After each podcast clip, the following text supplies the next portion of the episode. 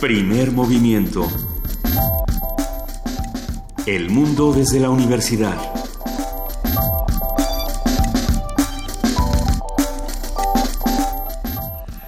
Ah, muy buenos días, son las 7 de la mañana con 3 minutos de este martes 27 de septiembre. Estamos aquí en Radio UNAM arrancando nuestro primer movimiento. Querida Juana Inés de ESA, buenos días. Buenos días, Benito Tebo, Luis Iglesias. ¿Tuvo una diligencia? Tuvo una diligencia. Está Fue a saltar una diligencia. Pero bueno, pues aquí estamos, aquí estamos nosotros. Después de la, el día de ayer, la jornada de ayer, que tuvo un montón de cosas, por supuesto la marcha que no ¿qué será? Que no estuvo tan concurrida y sin embargo Ayotzinapa no se olvida y sin embargo no deja de ser un tema que nos que nos surge y que nos ocupa, Benito. Sí, por supuesto, a, tres años de, dos años. A dos años. A dos años de este de esta cicatriz no olvidamos y, y, la justicia no debería olvidar y el pueblo de México no debería olvidar hasta que esto se resuelva. Sin lugar a dudas es, es un tema grave porque incluye a todos esos factores que nos han ido derruyendo, derroyendo, destrozando como país, corroyendo como país, que son la impunidad, eh, la, violencia y la capacidad de actuar exactamente con impunidad, la capacidad de actuar sin ninguna consecuencia. Ayer también se firmó en Cartagena de Indias, en Colombia, el acuerdo por la paz entre las FARC y eh, el, gobierno de Juan Manuel Santos, el gobierno colombiano. Y bueno, recordando a Mario Montero aquí, y creo que... Mario Mendoza. Mario Mendoza, perdón. Creo que no nos vamos a cansar de, recordarlo aquí. Eh, pues sí, no va a pasar nada, no se va a mover nada en este país hasta que la sociedad civil no se realmente no, no se conforme como ese bastión moral y no empiece a pedir cuentas y a exigir cuentas de manera más, pues como más compacta y llevar a la justicia a los culpables. Y, bueno, resolver este país. Y por otro lado, por la noche sucedió el primer debate entre los candidatos demócrata y republicano a la presidencia de los Estados Unidos, Hillary Clinton y Donald Trump. Y si hubiera sido un combate de boxeo, yo diría que em, fue una suerte, de, a lo mejor un par de puntos por arriba, pero no, no mucho más Hillary Clinton. Y sin embargo, yo ayer escuchaba eh, después una, un análisis que decía no sabemos si esto mueve o no los votos.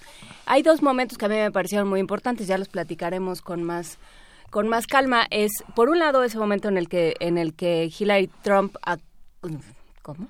Hillary, Clinton eh, acusa a Trump de no pagar impuestos y él dice pues soy muy inteligente. Imagínate, imagínate. Un señor que está que está que está pidiendo el puesto de el que hace que se cumplan los impuestos. Premiar a los tramposos. Y hay otro momento, perdón, Juan Inés, seguro, no sé si sea el mismo, pero el de las armas nucleares. O sea, cuando hablan de armas nucleares, e, ella de plano dice, le vamos a dejar los códigos nucleares a un personaje como este? Eso ya lo había dicho en alguno de sus otros discursos, no sé si en la convención demócrata, pero había dicho alguien que se que se violenta con un tuit, alguien a quien puede sacar de sus casillas con un tuit, pues no puede. Pero más allá de eso, me, me pareció interesante porque creo que nos toca a muchos, ¿no? Porque creo que es un problema que no solo se restringe a los Estados Unidos eh, ella dice, vivimos, ¿no? Hablando de, en ese momento en el que les preguntan, bueno, ¿qué van a hacer con la, con la violencia racial? ¿no? Que me perdone Federico Navarrete, pero esa es la forma en la que lo decimos, aunque él nos haya dicho que ya no hay razas. ¿Qué hacemos con la violencia por el color de piel? Y ella dice, tenemos un, un sesgo implícito Implicit bias es el, término eh, sajón que utiliza. Entonces, esa idea del sesgo implícito, ¿no? Yo creo que vale la pena desde el punto de vista académico y, e, teórico. ¿El sesgo implícito parece que es genético? No, parece que es, pues ya, o, aprendido. o sea, es el prejuicio. Cultural. es, es, pues sí, es aprendido, es, es una serie de construcciones sociales e ideológicas que tenemos entonces, bueno, pues vamos, vale la pena, me, pareció un, término interesante, habrá habrá que, que, platicarlo con algún académico, con algún antropólogo, a ver qué opina. sí, bueno, es solo el primer debate.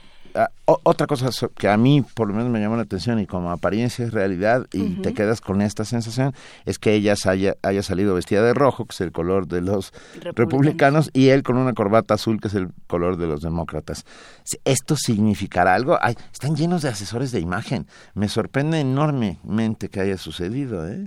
Sí, a mí me llamó la atención también, no, no sé, supongo que ya hay páginas y páginas, y ha corrido tinta y, y bits por el mundo y por el ciberespacio a este respecto, pues buscaremos algo más, pero bueno, no se vio nada muy distinto de lo que ah, pensábamos que ah. íbamos a ver.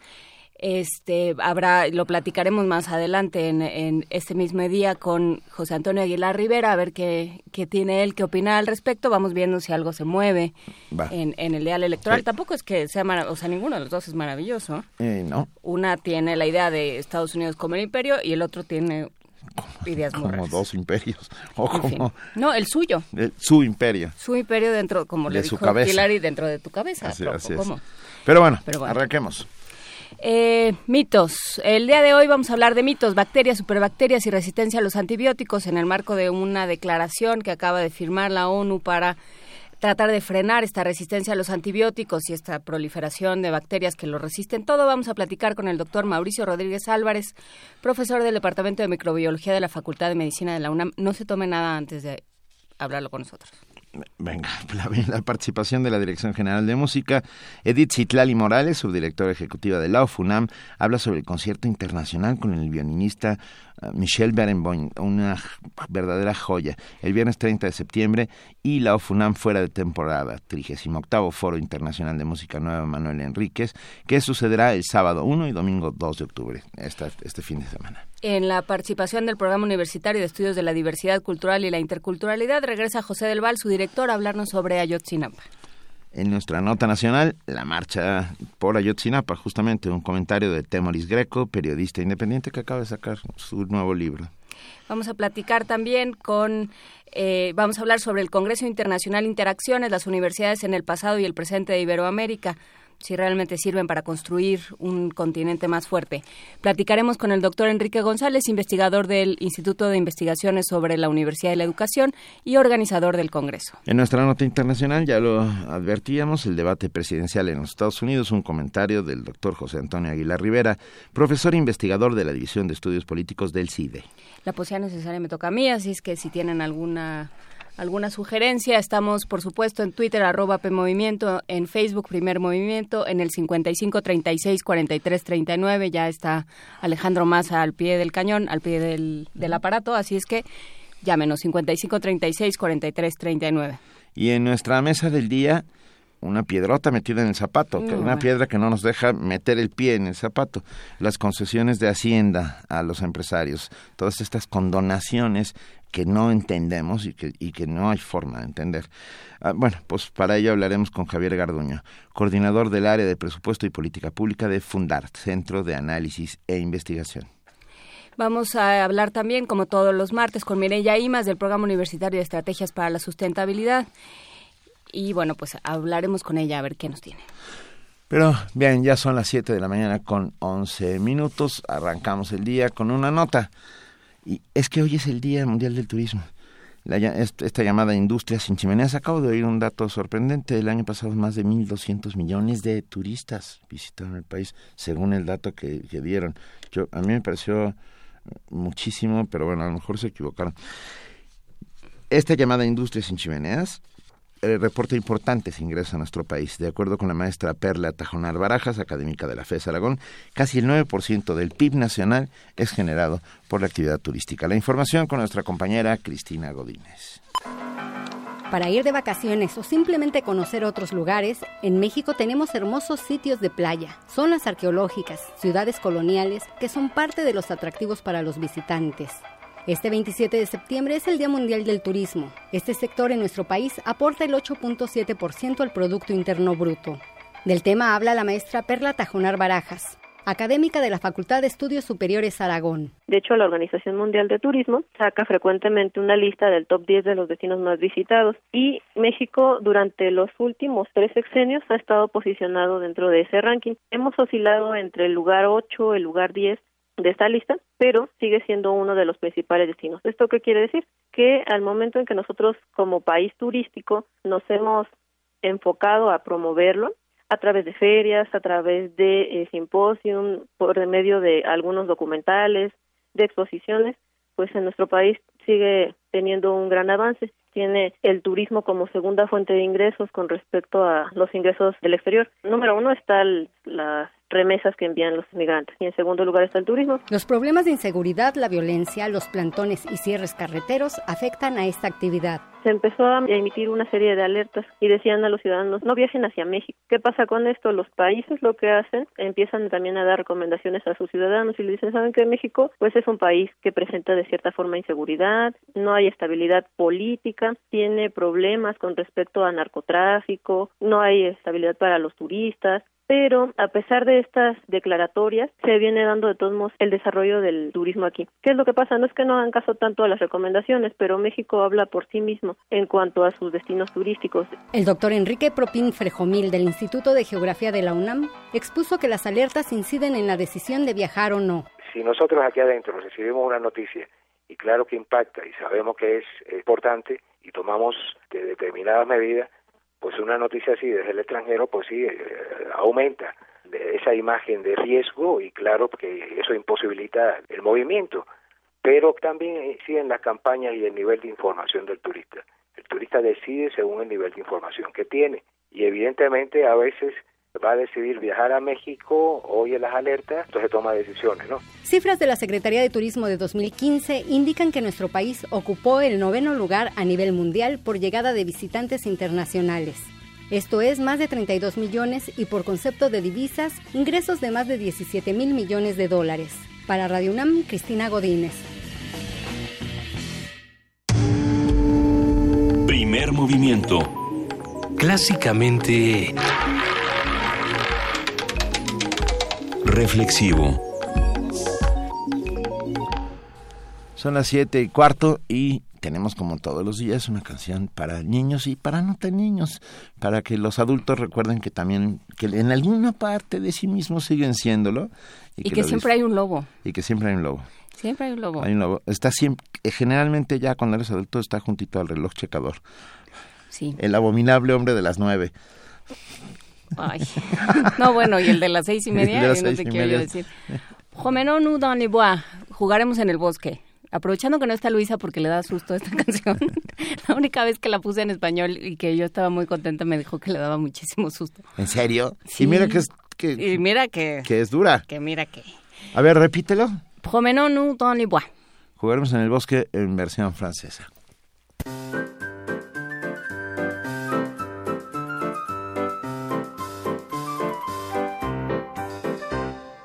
Promenons-nous dans les bois pendant que le loup y est pas. Si le loup y était, il nous mangerait. Mais comme il y est pas, il nous mangera pas. Loup y es-tu? Loup y es-tu? Que fais-tu? Que fais-tu? Entends-tu? Entends-tu? Je mets ma chemise. Promenons-nous dans les bois pendant que le loup y est pas. Si le loup y était, il nous mangerait. Mais comme il y est pas, il nous mangera pas.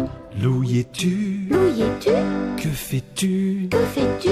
Entends-tu? Entends-tu? Je mets ma culotte.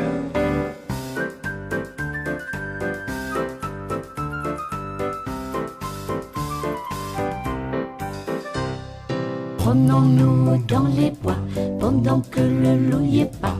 Si le loup y était, il nous mangerait. Mais comme il y est pas, il nous mangera pas. Loup y es-tu? Loup y es-tu? Que fais-tu? Que fais-tu? Entends-tu? Entends-tu? Je mets mes bottes. Promenons-nous dans les bois pendant que le loup y est pas. Si le loup y était, nous mangerait. Mais comme il y est pas, il nous mangera pas. Loup y es-tu Loup y es-tu Que fais-tu Que fais-tu Entends-tu Entends-tu Je mets ma veste. Je mets mes chaussettes. Je mets mes bottes. Je mets mon chapeau. Je mets mes lunettes. Je prends mon fusil, j'arrive. Sauvons-nous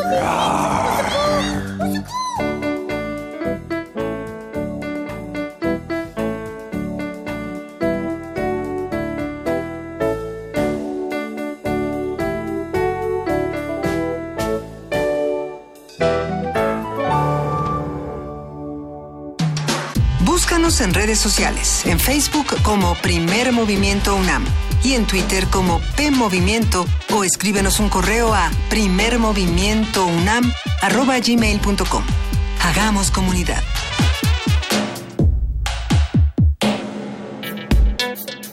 Martes de mitos.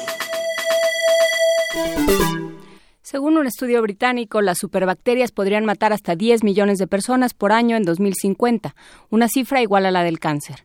Por ello, los representantes de los países miembros de la ONU llamaron a gobiernos, médicos, laboratorios y consumidores a actuar contra la amenaza de las superbacterias resistentes a los antibióticos, que producen enfermedades difíciles de curar.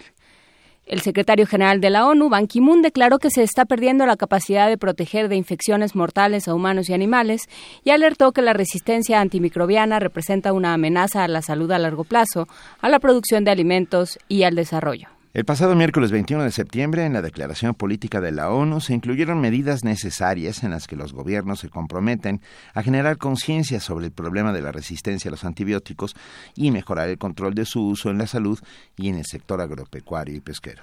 Esta declaración incorpora a la Organización de las Naciones Unidas para la Alimentación y la Agricultura y a la Intergubernamental Organización Mundial de Sanidad Animal, con lo que amplía la respuesta más allá de la salud y se suma al Plan Global de Acción, adoptado por la Organización Mundial de la Salud en 2015. Tendremos una conversación sobre la resistencia a los antibióticos, qué la provoca y qué medidas se están tomando a nivel de políticas públicas con el doctor Mauricio Rodríguez Álvarez, profesor del Departamento de Microbiología de la Facultad de Medicina de la UNAM. Muy buenos días, doctor Rodríguez Álvarez, un inmenso privilegio que nos acompaña aquí en Primer Movimiento. Hola Benito, Juana Inés, buenos días amigos del auditorio, ¿cómo les va? Buenos días, Mauricio. A ver, ¿qué, ¿en qué consiste este compromiso? ¿De dónde sale esta, esta idea?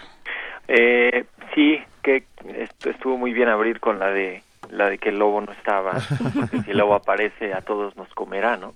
El, el año pasado eh, la Asamblea Mundial de la Salud de la OMS eh, presentó y aprobó un, un plan de acción contra la resistencia a los antimicrobianos. Eh, durante muchos años se fueron acumulando evidencias eh, y se fueron documentando cada vez más el impacto que tenía el, el uso y el abuso de los antimicrobianos en todos los niveles. Se utilizan los antimicrobianos para las infecciones en los humanos, para las infecciones en los animales, pero también se utilizan mucho en la, en la agroindustria eh, para la producción animal. Entonces, eh, pues se fue advirtiendo poco a poco todo lo que iba pasando y todos los riesgos asociados a ello. Y el año pasado la OMS dijo, eh, pues tenemos este plan, los, pa- los países miembros se integraron un plan de acción para, para combatir la resistencia a los antimicrobianos y pues lo han ido, digamos, eh, puliendo y depurando y, y lo han ido posicionando de tal manera que pues lo subieron justamente a un pues yo diría es como la el, tope de la de la organización internacional que es la, la organización de las Naciones Unidas en el que pues prácticamente y hicieron que los países miembros lo adoptaran y ahora se pongan a trabajar eh, para, para poder cumplir ese plan de acción que, que se ha propuesto. ¿no? A, a ver, Ma- Mauricio, ¿qué es la resistencia a los antibióticos y, y cómo, cómo se provoca, pues? Bueno, la, los antibióticos eh, son herramientas terapéuticas que se utilizan para matar a las bacterias o a los hongos o a los virus.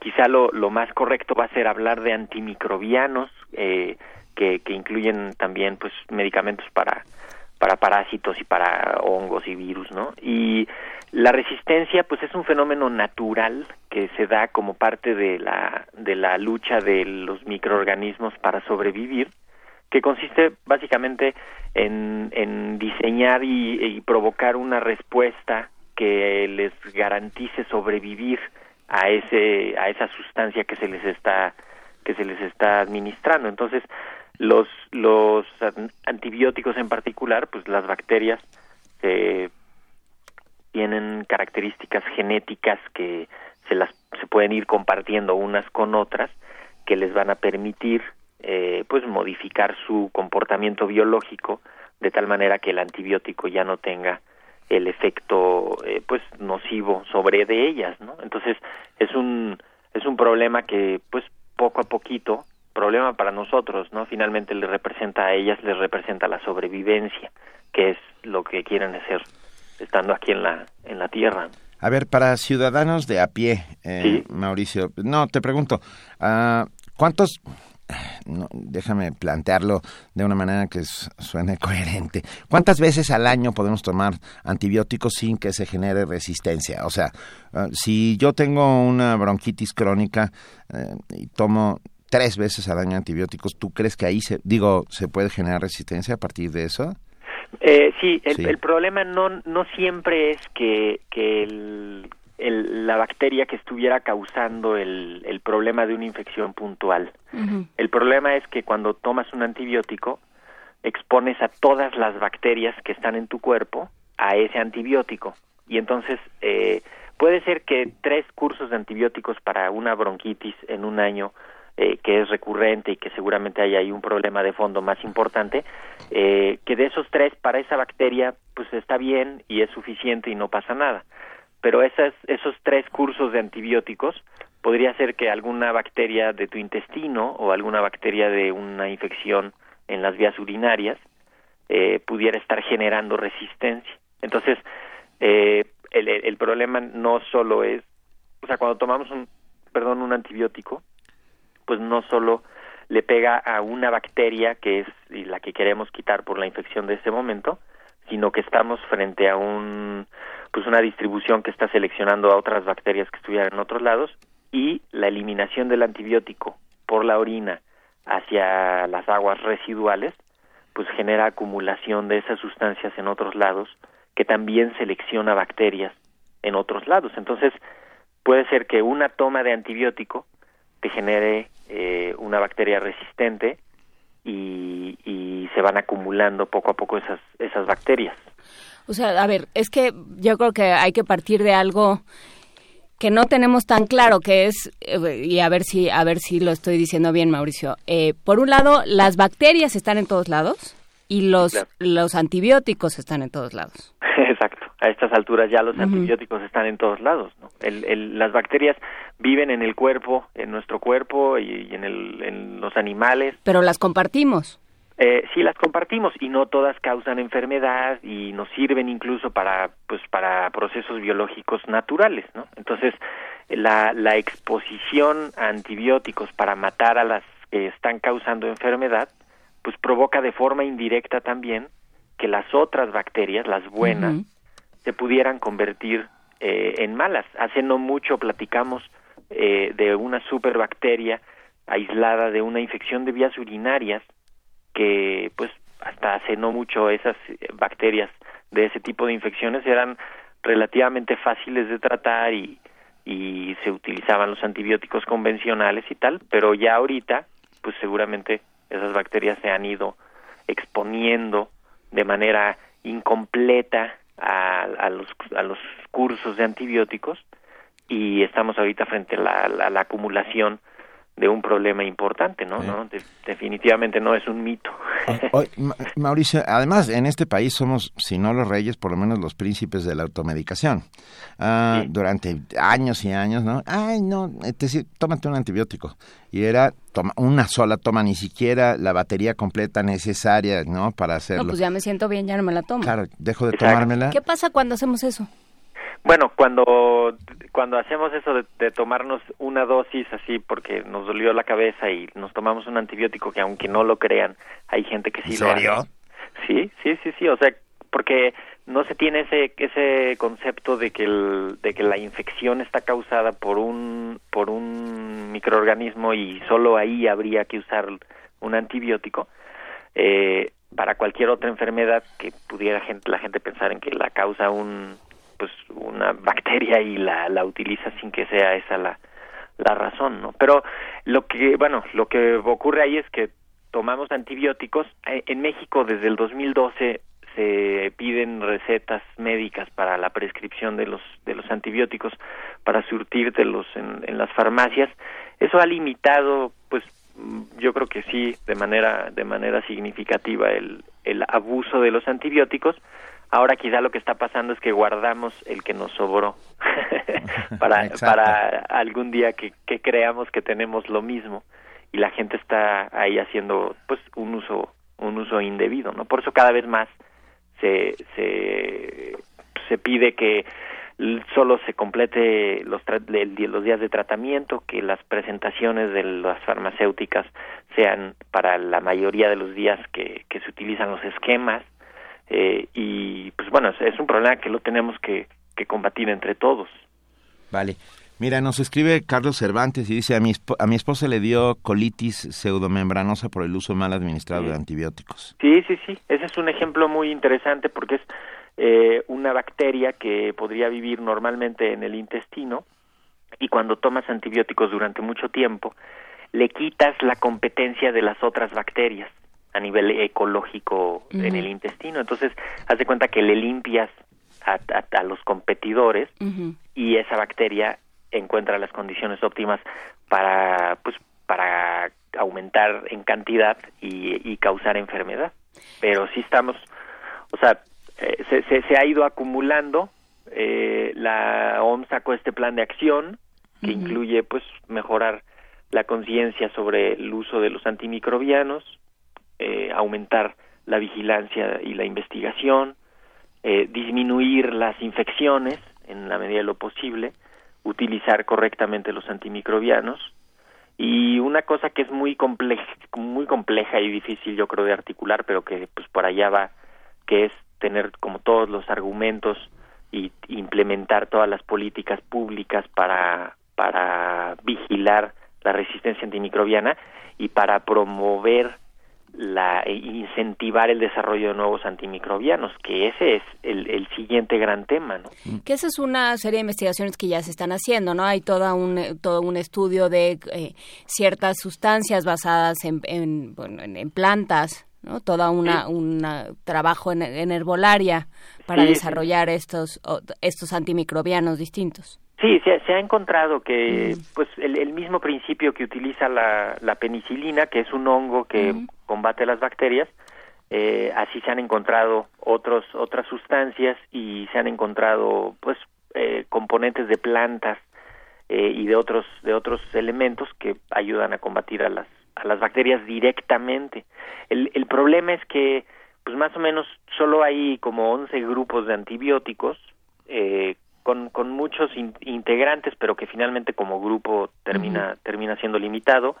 Hay 18 antibióticos adicionales, más o menos, y el, el último grupo nuevo de antibióticos se, se descubrió y se comenzó a producir a nivel industrial a finales de los 80. Entonces, estamos pues, realmente frente a un pues un doble problema porque toda todo ese rezago en el desarrollo de nuevos productos pues ha provocado que que los productos que se hicieron entre los 40 y los 80 de los 1900 pues se hayan eh, pues ya prácticamente eh, desgastado y agotado y entonces ahorita está claro reforzada la carrera para para hacer nuevos medicamentos y, y parte de lo que propone la, la ONU es justamente incentivar el desarrollo de nuevos antibióticos. ¿no? Medicina vieja para enfermedades nuevas. Pero es que no son Grave. enfermedades nuevas. Bueno, pues, bueno, sí o sea, ya te o mueres de clamidia y de Clostridium difficile y de todos estos que Pero ya no son- se, que ya son- no daban. Tal vez no son nuevas, pero son evolucionadas. No sabíamos de ellas, no habíamos oído hablar de ellas. Y, y lo que sí es que aparecieron nuevas. Entonces ahora sí hay unas Ya. bacterias ¿Oíste lo nuevas que dijo? Aparecieron nuevas, Es que gracias. estábamos peleando aquí Estábamos la peleándonos mano. aquí. que se suman a las viejas y entonces es un problema doble. Por eso es, o sea, la ONU no había hecho esto de, de convocar a, a sus a sus países miembros para hablar de, de cosas de salud.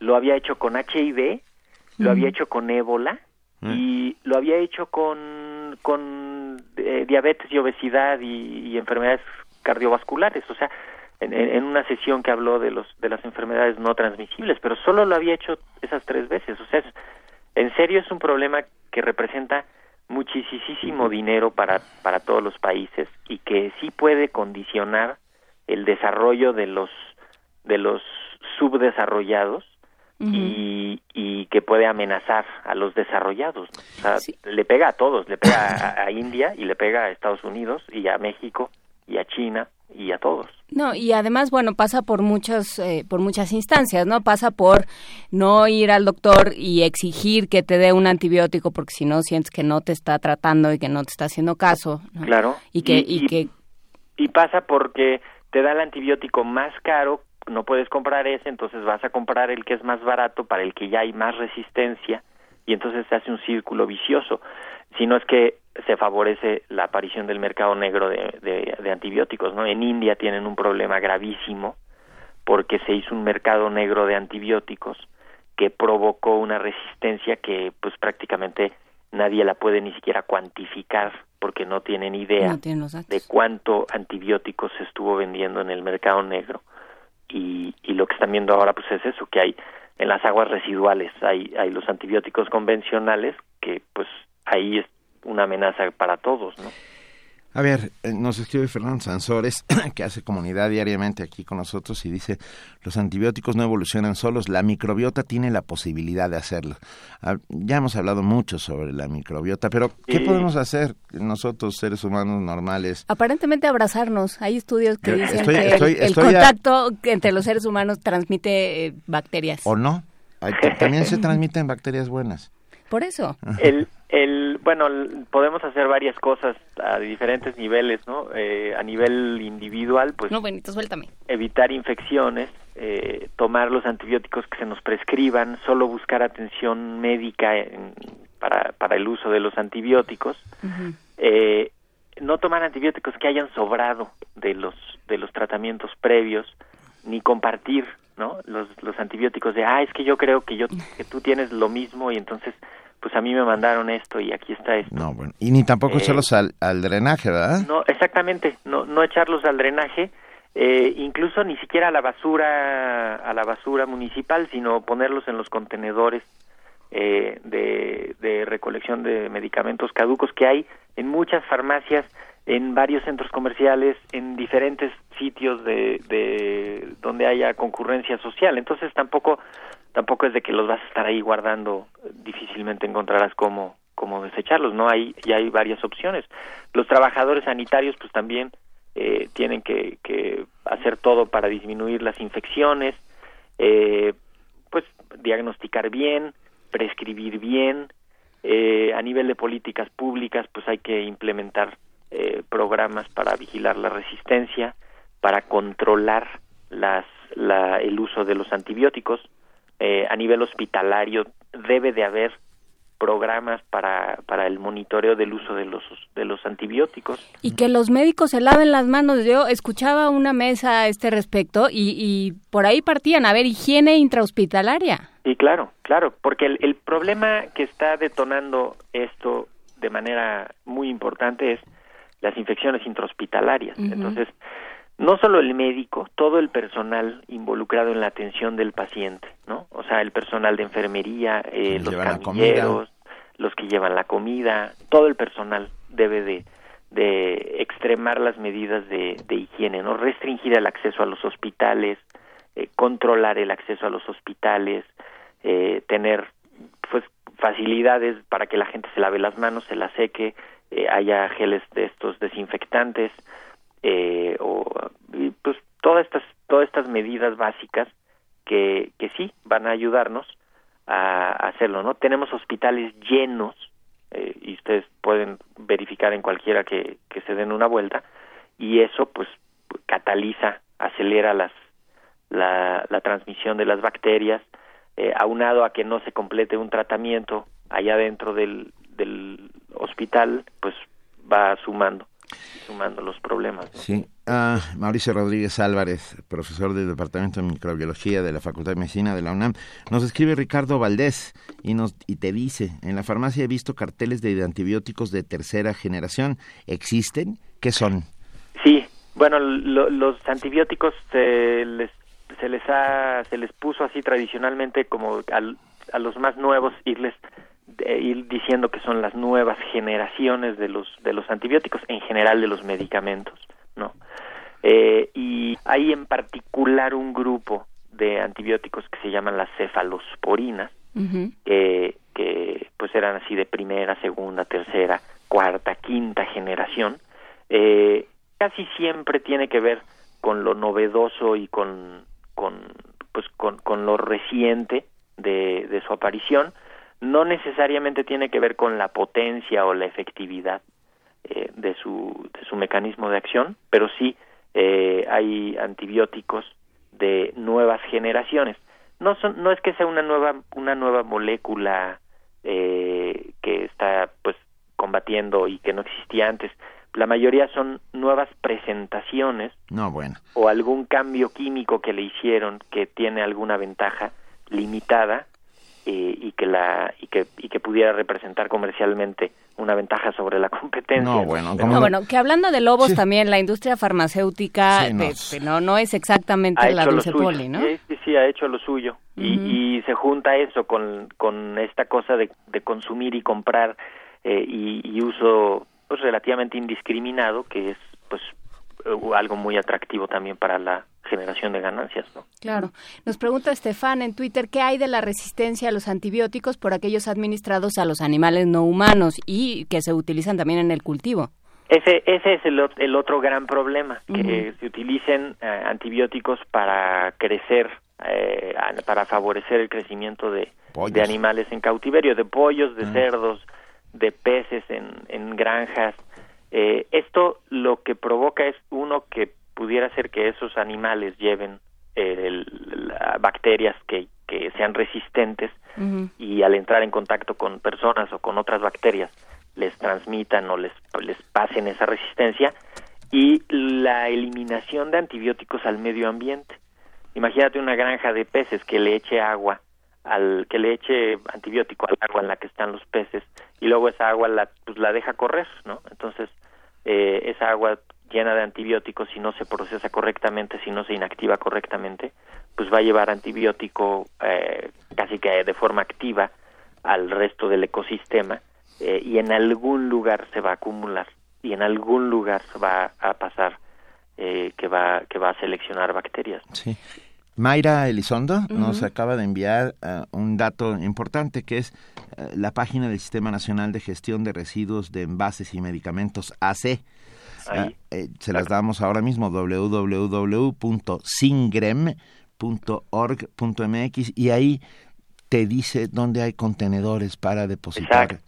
Exactamente. Ay, En algunos lados, incluso en, en universidades, en escuelas, en centros donde haya concurrencia social, eh, hay ahí un contenedor de, de medicamentos, ¿no? Que pues vas y tiras ahí el medicamento y eso luego ya una empresa lo dispone de manera controlada, ¿no? Sí.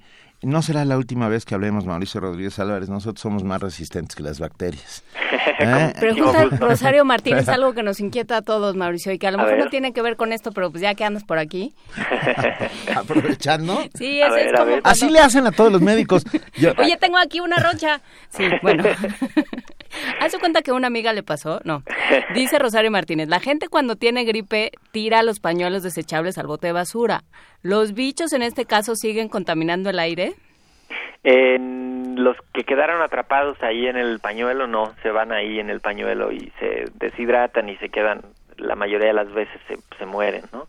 En el aire se quedan atrapados cuando cuando no está bien ventilado un cuarto o cuando estamos en una eh, así en una sala, en una habitación, este, todos encerrados eh, y no hay buena ventilación o cuando alguien está estornudando y estornudando sin sin procurar evitar pues eh, los contagios, ¿no? Que es esta esta etiqueta respiratoria de taparse la nariz, toser, este evitar pues evitar eso que se produzcan pequeñas gotitas de saliva que salen cuando tosemos o estornudamos y que esas se podrían quedar un rato más flotando en el en el aire, ¿no? Ya pasamos un rap al respecto y todo, cuando estornudo, cuando toso con el codo, con el codo.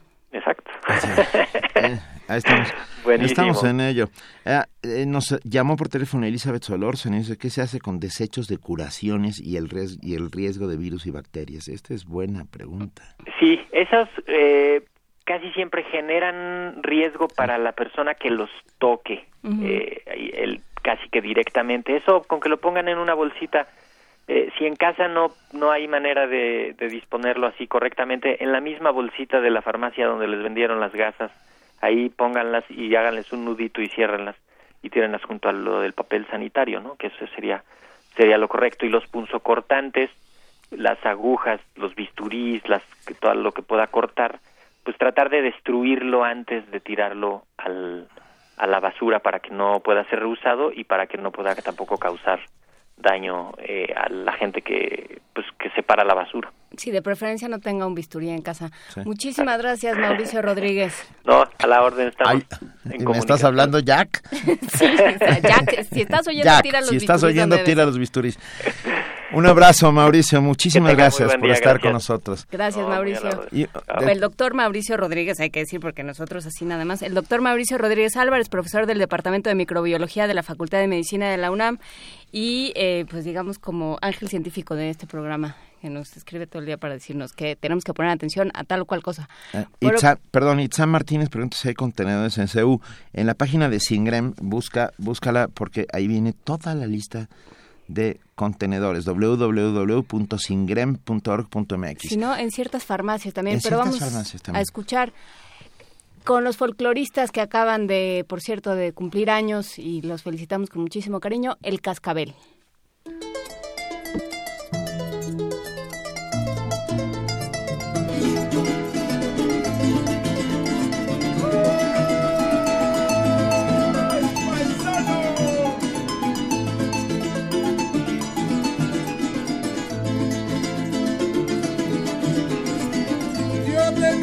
Cascabel con una cinta morada, con una cinta morada, yo tenía mi cascabel. Y como era de Orupel, cosa paisano.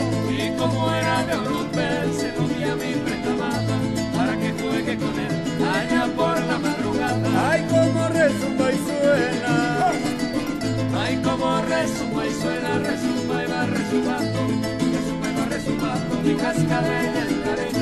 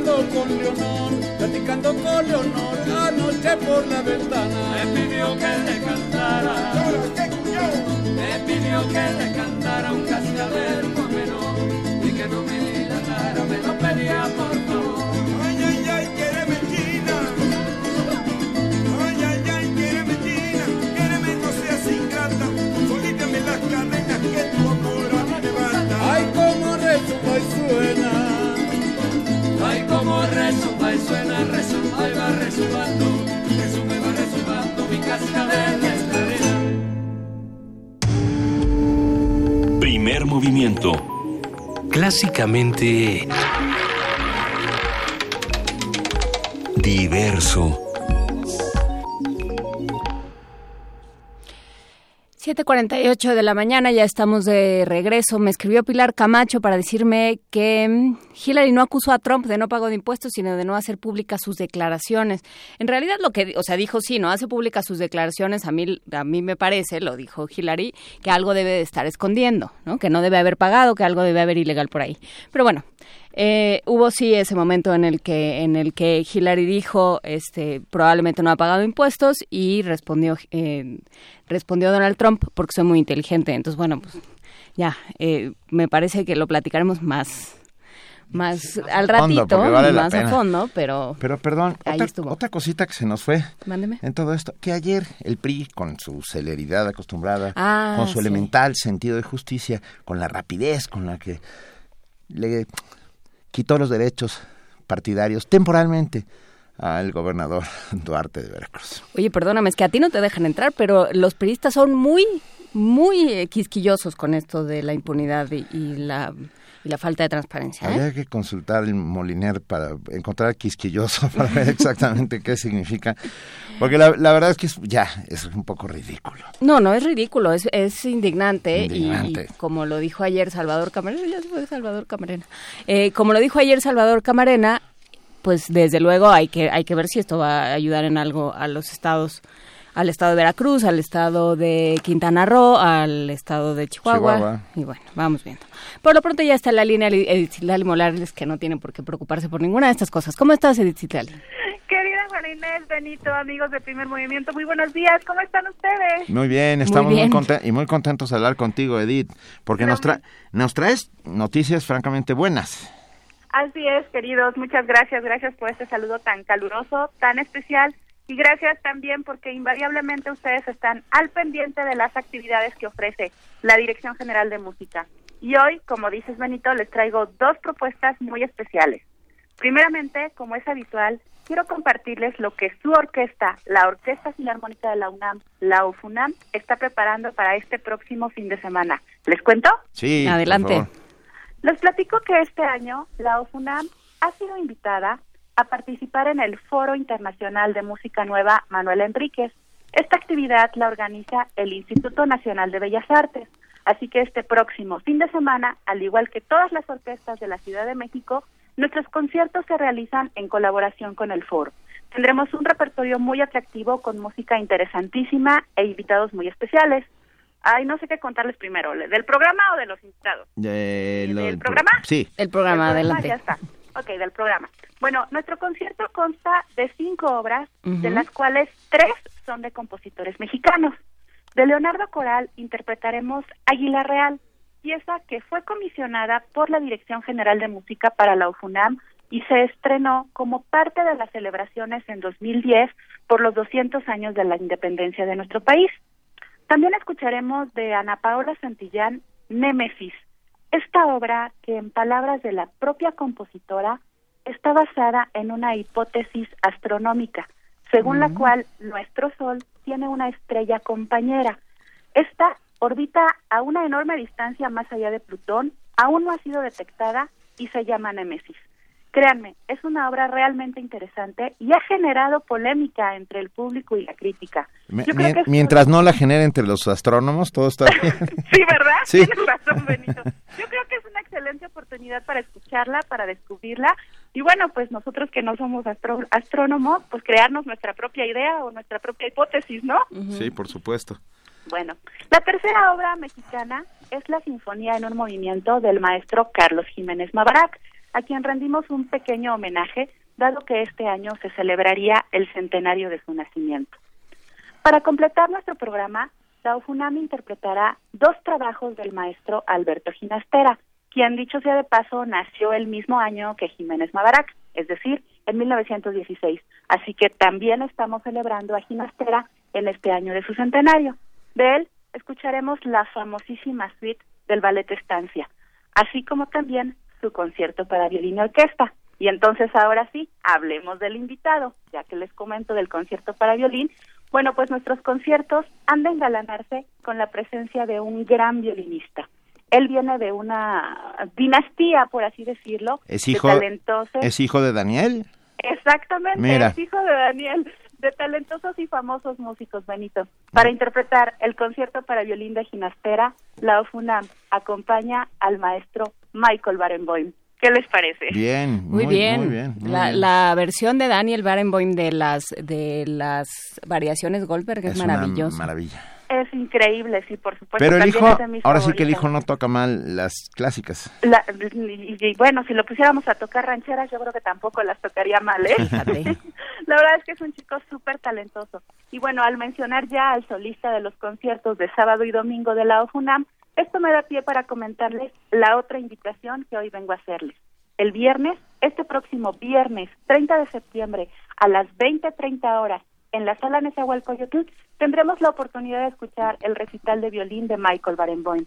No es por nada, el repertorio que, que Michael nos presenta es muy atractivo, ya que escucharemos obras de Berio, de Pierre Boulez, de Bartok y, por supuesto, siendo un recital de violín solo, no puede faltar una de las sonatas de Bach.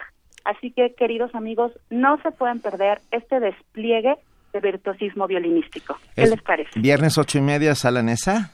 Así es. Recapitulo. ¿Te ver, parece, Benito? por favor. En orden, en Por orden favor. cronológico. El viernes a las 20.30 horas, el recital de violín y piano de nuestro solista Michael Barenboim. Y como siempre, el sábado a las 20 horas y el domingo a las 12 del día, los conciertos de la OFUNAM. Todas estas presentaciones tendrán lugar en el corazón del Centro Cultural Universitario, la Sala Nezahualcóyotl, que este fin de semana abre sus puertas para colaborar con el Foro Internacional de Música Nueva Manuel Enríquez, pero siempre muy al estilo de la OFUNAM. Perfecto, pues queda queda esta, hecha esta invitación, Edith Citlali, va, este, para ir el viernes, para ir eh, el domingo también. Y el sábado y el domingo son los conciertos con la OFUNAM. Perfecto, entonces está hecha la invitación para que vayan a nuestra sala Nezahualcóyotl a darse una vuelta, a, a ver todo lo que se está haciendo por ahí. Claro que sí. Claro que sí, Juana Inés. Muchísimas gracias. Como siempre es un placer platicar con ustedes.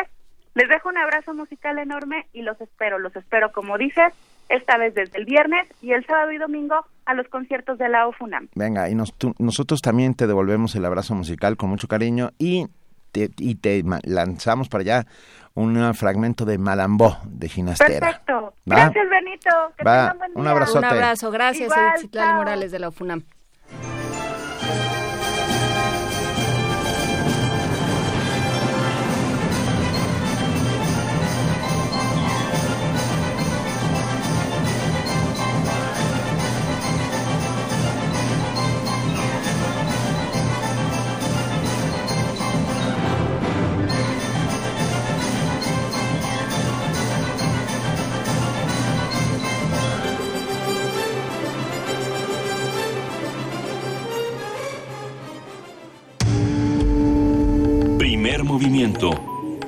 Clásicamente... Universitario. Y vamos a una nota. Eh, murió en, en días recientes el arquitecto Teodoro González de León. Él es creador de nuestro MOAC, por supuesto. Y de parte de nuestro México nuevo, ¿eh? y parte de nuestro México Nuevo. Si ustedes van al edificio de, a los diferentes edificios del Fondo de Cultura, desde luego el, el que está en carretera Picacho a Jusco, pero también el que está en Miguel Ángel de Quevedo, Colegio de México. el Colegio de México, son proyectos complejos. De hecho, el, el del Colegio de México y el Fondo de Cultura son un solo complejo. Son, son ge- no gemelos porque... Pero como son hermanitos. Mellizos. Sí, Sí, como, como Cuates. Cuates. Brothers from another mother. Ok. Homenaje a Teodoro González. La UNAM rindió homenaje, rindió homenaje al destacado arquitecto, urbanista y pintor mexicano Teodoro González de León, quien encabezó, entre otras obras, el anteproyecto de Ciudad Universitaria, la edificación del Museo Universitario de Arte Contemporáneo y el Auditorio Nacional. Claro, el Auditorio Nacional de, de lo feo que era, Sí, se convirtió verdad, en ese sí. en ese vestíbulo ¿Sabes maravilloso. qué? Perdón, muy rápidamente. ¿Qué lograba eh, eh, González de León de una manera espectacular? Ah, recuperar las grandes superficies mesoamericanas. Hablo de las precolombinas, perdón. Nuestro compañero Jorge Díaz estuvo en la ceremonia y nos tiene los detalles. Hombre respetuoso del tiempo, espacio y movimiento, Teodoro González de León es uno de los principales referentes de la arquitectura mexicana desde su etapa de estudiante hasta el 16 de septiembre de 2016 que dejó de existir.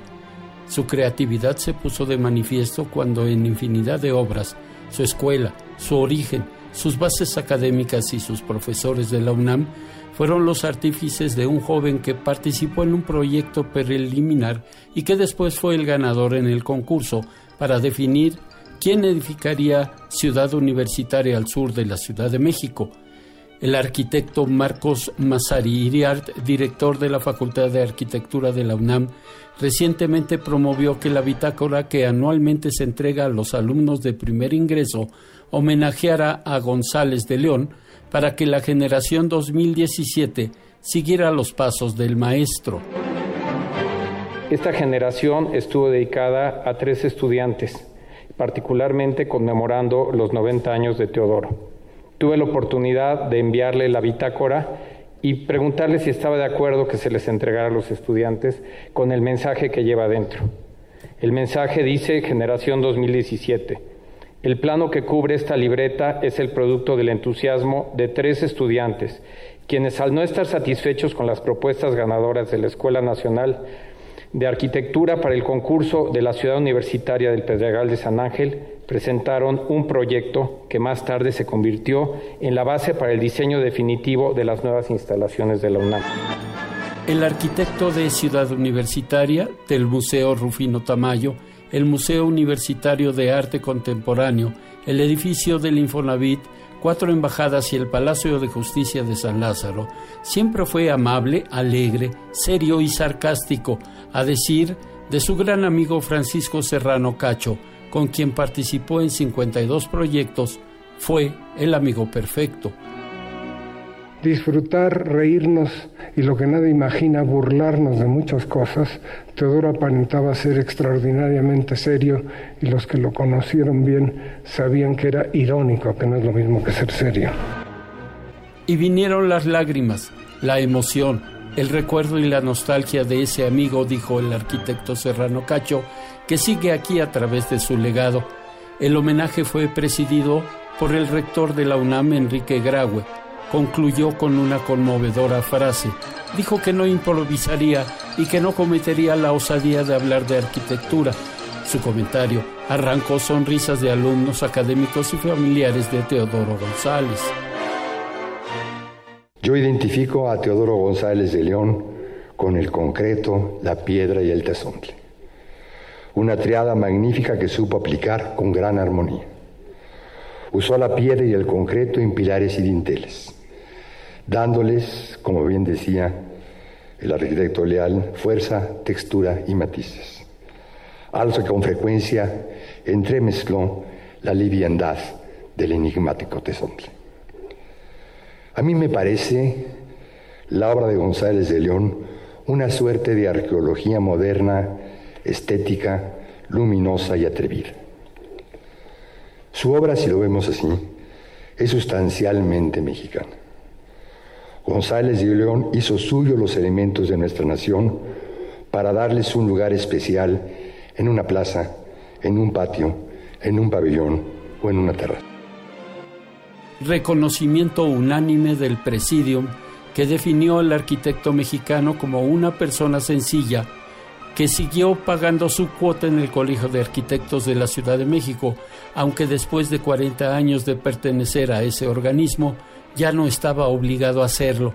Otro sencillo tributo se le rindió a Teodoro González, cuando el Colegio de Arquitectos le entregó el original de su registro ante esa organización a la familia del homenajeado. Para Radio UNAM, Jorge Díaz González.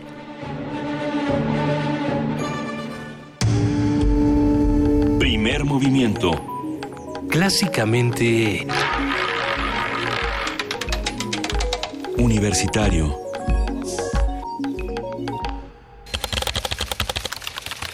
Corte informativo. La UNAM. El Grupo de Gestión Estratégica de la Innovación Tecnológica del Centro de Ciencias Aplicadas y Desarrollo Tecnológico del UNAM fue galardonado con el premio Innovagro 2016, otorgado por la Red de Gestión de la Innovación en el sector agroalimentario. Habla la académica Rosario Castañón Ibarra. Nosotros entramos en la categoría de innovación organizacional y ocupamos el tercer lugar.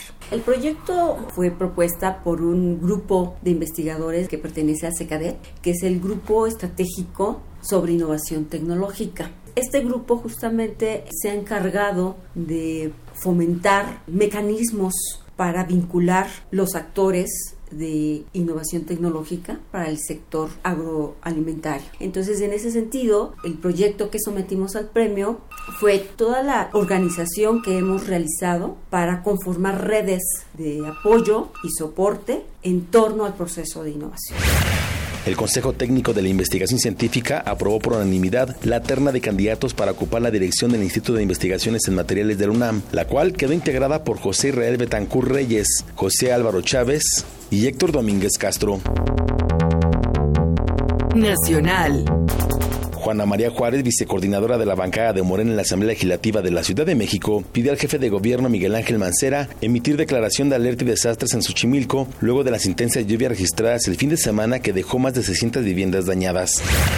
Ante las fuertes lluvias registradas en la ciudad, Mancera giró instrucciones para ejecutar el plan permanente ante contingencias en su capítulo Riesgos hidrometeorológicos para enfrentar alguna contingencia, emergencia o desastre en la Ciudad de México. El Congreso Nacional Ciudadano denunció ante el FBI al exgobernador de Nuevo León, Rodrigo Medina, por la presunta creación de dos empresas fantasmas en Estados Unidos.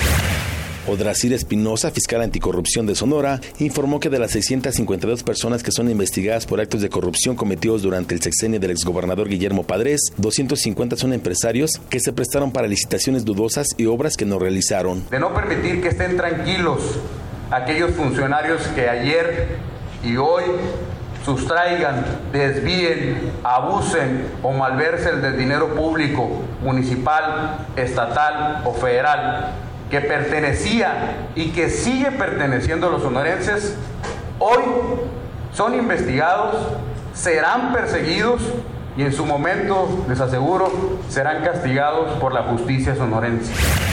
El gobierno de Coahuila pagó casi 15 millones de pesos a una empresa inexistente para supuestamente difundir publicidad en páginas de internet que también son inexistentes. En el portal de transparencia del gobierno de Rubén Moreira aparecen facturas a nombre del Centro de Especialidades Corporativas con el giro de servicios de asesorías en áreas contables. Durante abril y noviembre de 2015, el gobierno entregó 14 millones de pesos a esa firma. Economía y finanzas. José Antonio Mit, secretario de Hacienda, indicó que dentro del paquete económico 2017 se busca disminuir los préstamos provenientes del extranjero. Un paquete económico que reconoce que en alguna medida habíamos estado viviendo de prestado. Hay límites de cuánto tiempo puede uno hacerlo sin tener que regresar a un nivel en donde empecemos poco a poco a dejar de pedir prestado para pagar intereses. Internacional. El coordinador antiterrorista de la Unión Europea, Gilles de Kerchov, destacó la necesidad de estudiar los nuevos modus operandi del terrorismo sin descartar el uso de las armas químicas. Hay que reflexionar sobre todas las formas de amenaza posible, aunque actualmente no exista una amenaza química. Hay más de 5.000 europeos que han ido a luchar a Siria o Irak y han tenido que aprender a manejar explosivos, así como armas químicas. Pedro Sánchez, líder del Partido Socialista Español, aseguró que es necesario crear un frente que se oponga a la investidura de Mariano Rajoy. Necesitamos debatir, creo que necesitamos votar y creo que una vez debatido y votado, lo que es muy importante es que el Partido Socialista tenga una única voz, no lo que ha ocurrido hasta ahora. O se apoya a Rajoy, o terceras elecciones, o un gobierno alternativo y de cambio. Si nos abstenemos, a mi juicio, el Partido Socialista Obrero Español se posicionará en una situación subalterna respecto al Partido Popular. Hasta aquí el corte, en hora más información. Radio UNAM, clásicamente informativa. Primer movimiento. Clásicamente... Reflexivo. Te presentamos las novedades que descargacultura.unam tiene para ti. novedades. Disfruta el cuento de suspenso de Marcel Shaw, La mano gloriosa. Luego desanudó el saco y extrajo de ahí la mano de un muerto, seca y ajada. Estrenos. Descarga gratis el curso completo El arte de la actuación dramática, impartido por el maestro Luis de Tavira. Un actor sabe de sí mismo aquello que de sí mismo le ha dicho el personaje. Descarga, Escucha. y disfruta en www.descargacultura.unam.mx. iniyu numa initsikwa Los mejores exponentes de poesía mexicana y latinoamericana representarán a sus lenguas originarias en el séptimo Festival de Poesía Las Lenguas de América Carlos Montemayor. 12 años de poesía. 13 de octubre, 18 horas, en la sala Nezahualcóyotl del Centro Cultural Universitario. Entrada libre. Hola, ¿qué tal? Soy Celerina Patricia Sánchez.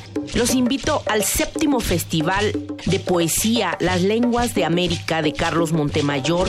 Invita el Programa Universitario de Estudios de la Diversidad Cultural y la Interculturalidad de la UNAM.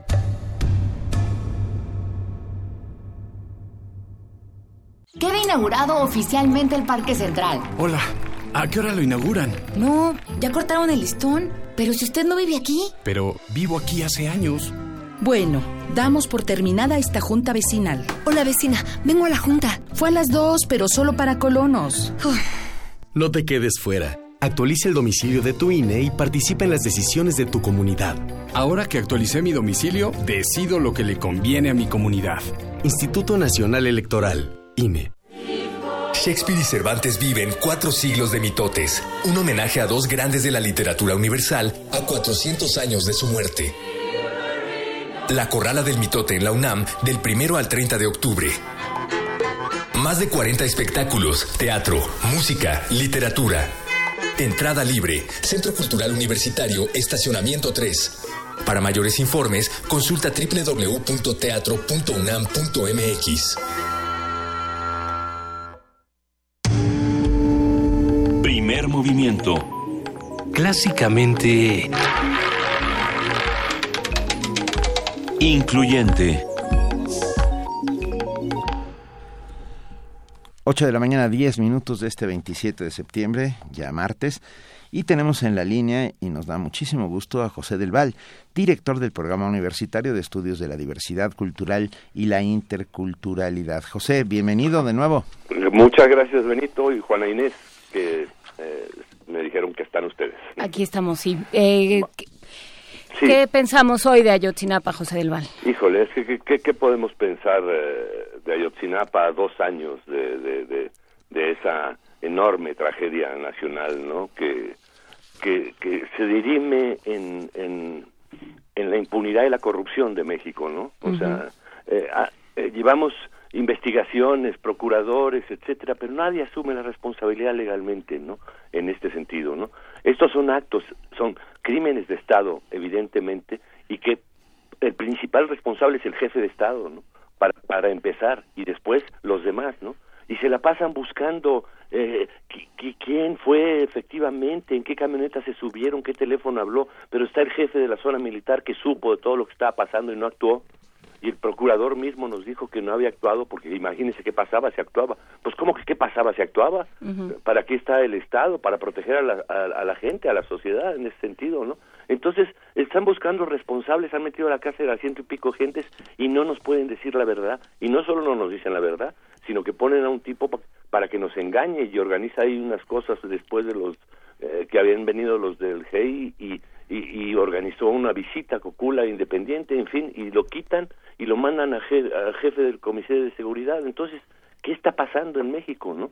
Pues es la, la, impunidad está arriba, muy arriba, evidentemente. Y mientras no nos demos cuenta que donde tenemos que, que, que a- a exigir la responsabilidad es en las más altas autoridades del Estado. Es igual que Acteal, ¿no? El secretario de Gobernación supo que estaba pasando y que iba a pasar y le avisaron y no es responsable y por ahí se debe estar caminando todavía, ¿no? Evidentemente y ocupando cargos. Digo, si en este país no se asume las responsabilidades por quién tiene en el Estado, pues estamos enloquecidos buscando todo los padres protestan y protestan y protestan el mundo entero le dice a México ¿qué hay? ¿por qué no puedes eh, esclarecer eso? y no puede esclarecer porque no hay mucho que esclarecer hay que asumir la responsabilidad hay que mm, exigir la responsabilidad del presidente de la República en que haya sucedido un hecho de esta naturaleza y pasen dos años y no haya responsables, ¿no? Y hay que asumir la responsabilidad que tiene el ejército mexicano en este en este contubernio y el gobernador y, y todas las altas autoridades. Es que hasta que no metamos a la cárcel a estos no va México no va a cambiar evidentemente no no o sea la impunidad sigue y se mantiene y declaran que, que están muy preocupados y que van a seguir investigando. ¿Qué, qué tienen que investigar asumir la responsabilidad. Entonces ponen a la sociedad a mirar al piso cuando hay que mirarlos a ellos no a que son los responsables específicamente de lo que pasa en Ayotzinapa no entonces eh, eh, esto de la impunidad y la corrupción y, y que y, así en los bajos y que ahora eh, se retiran de un gobernador y, que ese tipo de tonterías que tienen a la sociedad un poco y a los medios de comunicación metidos evidentemente lo único que están haciendo es encubriendo el verdadero problema no que está en la impunidad de Estado de México no y en la corrupción fundamental que continúa y continúa no eh, y además se dan los hechos y nos los exhiben y, se burlan de nosotros y nos dicen que es legal y se acabó y siguen actos de corrupción y sigue y sigue y sigue y sigue. O sea, decir es que es, es inaudito, ¿no? Por supuesto, y por supuesto que habla de... Em, de una serie de lujos, por ponerlo en esos términos, que se puede dar eh, el Estado y que se puede, bueno, no el Estado porque el Estado somos todos, pero que se puede dar el gobierno y que se pueden dar ciertos funcionarios, ¿no? Y una, una forma de actuar y una forma de, de no responder que, que se puede, ¿no? Y bueno, pues eh, nos corresponde a todos decir eso ya no se puede. Exacto, es que es, que el problema es este, tenemos que poner un alto arriba, no abajo, ¿no? O sea, es decir, eh, ¿quién fue el gatillero específico? Que si los rojos, que si los verdes, pero si todos están ahí metidos, está metido el gobierno, está metido el ejército, en el tráfico de drogas también. O sea, eh, creen que todos somos tontos o que no nos damos cuenta efectivamente, entonces prosperan en esas cosas. El, hecho es este, lo que la preocupación general y mundial es el problema no es solo aclarar esta, esta, esta matanza de Estado, sino que están dadas las condiciones para que se puedan volver a dar y no pase nada otra vez. Eso es lo que es terrorífico, ¿no? Eh. Eh, eso es lo que pone a la sociedad, digamos, en una condición de, de, de, vulnerabilidad brutal, ¿no? Así es. Y, y a veces eh, la sociedad civil siente que no tiene las herramientas necesarias para poder enfrentarse a dilemas como el que como el que nos enfrentamos el día de hoy. Es que prácticamente tampoco es la sociedad civil eh, la, que puede dar una respuesta, o sea, la gente lo está haciendo, los grupos se organizan, pero, pero es decir, hay que reconstruir el país desde la base de la sociedad, lo están reconstruyendo, ¿no? Están tomando posesión los campesinos, indígenas de sus territorios y, y, y, planteando respuestas efectivas y, y planteando otras formas de vida, ¿no? Pero hay todo un sector que está como articulado, ¿no? Y de la propia sociedad civil y cierta clase media creada en, en, en, en, estos mareas de corrupción, impunidad mexicana de los últimos décadas, ¿no? Efectivamente, que están como, no solo eh, que no saben qué hacer, sino al mismo tiempo que no quieren que cambien verdaderamente las cosas, evidentemente, ¿no? O sea, hay una especie como de conformismo al respecto, ¿no? Pues sí, lamentablemente eh, en eso estamos, pero pero pero no hay que ser cómplices. así es, no hay que ser ni cómplices ni complacientes. Hay que por eso yo hablaba de la sociedad civil que es de donde podrán surgir las iniciativas para transformarlo, porque eh, queda claro que ni los gobiernos ni los políticos están haciendo nada. El gatopardismo es una constante de, en este país desde, desde tiempos inmemoriales, ¿no? Exactamente, exactamente. Ah. Sí, no, yo creo que sí, además yo creo, yo, yo soy pesimista en el corto plazo, pero muy optimista en el mediano plazo, ¿no? México se va a reconstruir, evidentemente, ¿no? Se va a reconstruir, pero vamos a tener que hacer algo en algún momento determinado que establezca tribunales, donde pasen a juicio toda esta bola de criminales de los últimos 30 años, ¿no? Pasen a juicio, devuelvan el dinero, lo regresen al país, regresen las propiedades que se han apropiado de los recursos, ¿no? Se cambie la lógica en la que está se está explotando México y las mineras están haciendo lo que les da la gana con el país, ¿no? O sea, e, eso es lo que no puede ser efectivamente, ¿no? Y enriqueciéndose un pequeño grupo de una forma brutal, eh, enfermiza, ¿no? Enfermiza en ese sentido. Pero yo sí creo que México lo va a hacer. Lo que pasa es que lo que tenemos que tener claro es que la reconstrucción de México es total, no, no, no es eh, una constituyente, no, no, no, no, no es eso, es algo más profundo en, en ese sentido, ¿no? Sí. No, sin duda, ya, ya te extrañábamos, José del Val. perdón, pero es que... No, no. Es, que de verdad, es que estamos en una, en, una situación donde la continuidad es como va contra nosotros, ¿no? Así, esta especie de normalidad falsa, ¿no? En la, en la que estamos viviendo cotidianamente, ¿no? O sea, con el miedo de la inseguridad de la gente, efectivamente, y eso, pero el problema es ese, que, que la, la responsabilidad de los que tendrían que impedir esto o cambiar las condiciones están en plan de, de, seguir viajando por el mundo y diciendo tonterías y mintiendo por todas partes, ¿no? Y, y cambiándose de un sitio a otro y haciendo negocios, ¿no? Y, y de funcionarios pasan a, empresas y de empresas a funcionarios. Es, es, así como un, un, un desparpajo inmoral profundamente, ¿no? Que tiene a la sociedad mexicana atrapada en ese en ese aparato que, que vamos a cambiar y que sí que tendremos que cambiar, ¿no? Porque se va a pasar con nosotros y nosotros o contra nosotros, ¿no? Va a pasar eso, evidentemente. México es mucho más grande y profundo que estas clases políticas que hemos tenido en las últimas décadas, ¿no? Evidentemente. Por, lo pronto, un primer importantísimo paso es la información, el discutir, el poner sobre la mesa las cosas, el no quedarnos callados.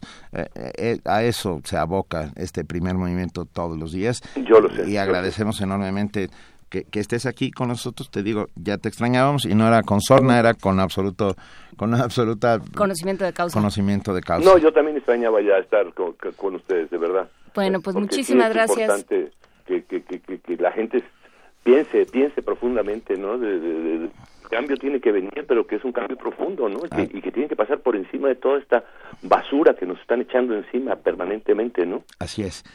Un enorme abrazo a José del Val, director del Programa Universitario de Estudios de la Diversidad Cultural y la Interculturalidad. En lo que todo empieza a cambiar, aquí seguimos resistiendo. Claro que sí. Vale. Muchísimas gracias, José. Que estén muy bien. Búscanos en redes sociales, en Facebook como Primer Movimiento UNAM y en Twitter como P Movimiento o escríbenos un correo a primermovimientounam@gmail.com. Hagamos comunidad.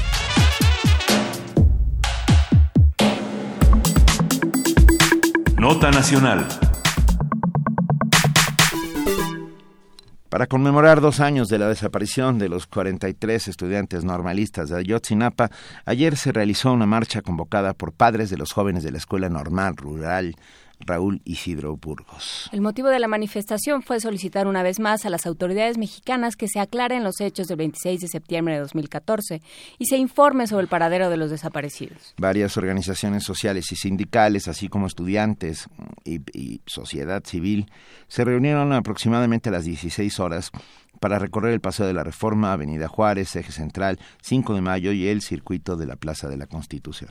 De acuerdo con la Secretaría de Seguridad Pública y con Miguel Ángel Mancera, jefe de gobierno de la Ciudad de México, se dispuso un operativo policíaco en el que se incluyeron hasta 3.000 policías para vigilar que la manifestación ocurriera sin percances. Hoy hablaremos sobre lo acontecido en la marcha, lo que se dijo, lo que se vivió y la respuesta oficial con Temolis Greco, periodista independiente que además al, al final nos contará de su nuevo libro. ¿Verdad, Temoris? Así es, así es. Buenos días, Benito y Juana Inés. Buenos días, Temori. A ver, ¿cómo, ¿cómo estuviste ahí, por supuesto? Claro, así es. Cuéntanos, ¿no? Pues me, me pareció muy muy bien, este, no, no sé si ustedes se acuerdan, en, después de la enorme marcha del 20 de noviembre de, de, 2014, que, que fue pues inmensa, fue una de las más bellas que, que recuerdo, eh, la apuesta desde la parte oficial era eh, pues que, que las que las vacaciones de Navidad desgastaran el movimiento y y, e hicieran que la gente se fuera a su casa. Este, a, mí me parece que la que la marcha de, ayer, demuestra que hay una eh, resiliencia por parte de, de, la gente. Fue muchas personas, fueron muchas personas, fue muy diversa la marcha, hubo muy buen ánimo, fue eh, eh, había, había, había también la intención me parece eh, evidente de, de, no dar pretextos a la represión no, no dar pretextos a que a que se manchara esto con incidencias a que como como había ocurrido en el, pasado que la quema de un de un metrobús en algún lado se convirtiera en el en, el tópico principal sobre la sobre el que se hablara en lugar de hablar sobre la sobre, la, importancia de la participación de la de la, de la gente. Eso es una es un es un movimiento que va que trasciende lo, lo, ideológico es un movimiento por, por, una por una demanda muy básica que es la de justicia justicia en el peor eh, crimen contra la, humanidad que se ha cometido en México en la historia reciente no un crimen que debía haberse tratado con una investigación eh, pulcra en, en, donde todos los recursos del Estado mexicano se aplicaran de la mejor manera para poder eh, encontrar qué, qué, es lo que ocurrió. Y en lugar de eso nos hemos encontrado con una operación de, encubrimiento. Entonces, eh, la gente estuvo ahí, fue, fue muy diverso, muy, muy, muy bello. Vi este, estudiantes eh, esforzándose por eh, evitar que, que, los contingentes fueran infiltrados y que y que y que se provocara violencia. A mí eso me, me pareció muy muy bien. La, cantidad de policía que se menciona, el operativo de más de 3.000 policías, ¿no te parece un poco excesivo, Temoris? Bueno, es, es la tónica de, de gobierno de Miguel Ángel Mancera eh, desde el primer momento, ¿no? Desde el primero de diciembre, incluso antes de, que él llegara eh, formalmente a la, a la jefatura de gobierno, pues ocurrió lo, el primero de diciembre de, de 2012 con, con toda su violencia y es lo que está ocurriendo después. Eh, sin embargo, fue menos agresivo, a mí me parece, que en otras ocasiones. Eh, hubo, o sea, no, no, no hubo estos despliegues de, de, granaderos que forzaban a la marcha a canalizarse por un lugar o por el otro. Este, se, se, o sea, sí hubo granaderos escondidos en las calles, y más o menos así se presentes, pero no, no fue como tantas otras veces, y se usó más a los policías eh, eh, vestidos de azul y amarillo, que, que tienen una presencia eh, es importante, pero no es, me parece, tan agresiva como la de los ganaderos que están lisos para, para reventarte la macana en la cabeza. A ver, eh, Temoris, creo que es importante tu visión como periodista, no solo de la marcha de ayer, sino de lo que ha la, tónica, digamos, de estos, de estos últimos años, ¿no? Eh, hablas tú de encubrimiento y sí hay una sensación de, de que, bueno, por supuesto, el, periodista es incómodo, el periodista tiene que ser incómodo por definición o no está haciendo bien su trabajo. Pero, pero hay una idea de que tú eres, no, no eres incómodo, eres el enemigo, ¿no? Los periodistas somos el enemigo, los medios son los que dan lata, este, y hay una, esta campaña de las cosas buenas no se cuentan y demás, ¿no? Eh, ¿Hasta qué punto hay una defensa del gobierno legítima de estamos haciendo nuestro trabajo, no nos eh, nada más se fijan en lo que no está bien y hay y hasta qué punto hay una una voluntad de encubrimiento? Bueno, o sea, el, el gobierno tiene que hacer su su trabajo, ellos dependen de la de la percepción pública, este, entonces tiene que hacer propaganda en su en su favor.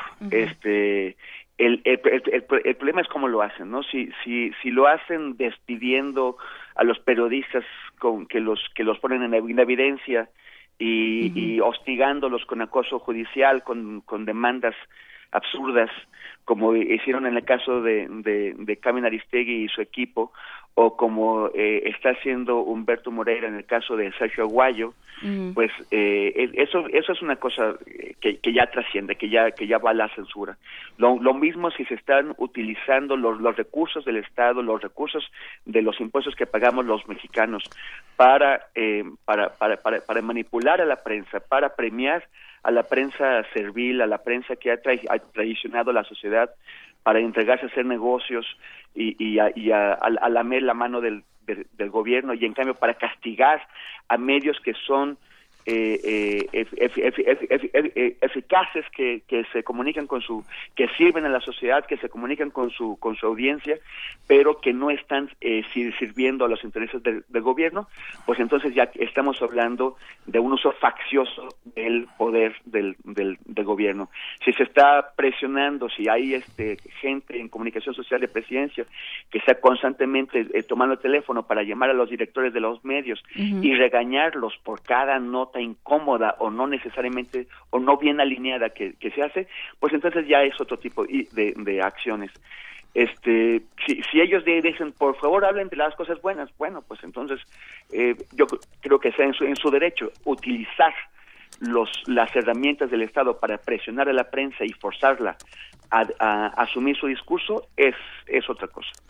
Por supuesto. Y, y no hay cosas buenas que contar de la sociedad civil organizada Temoris yo creo pre, precisamente es lo que tiene que ver con la marcha de ayer, ¿no, no, no Benito?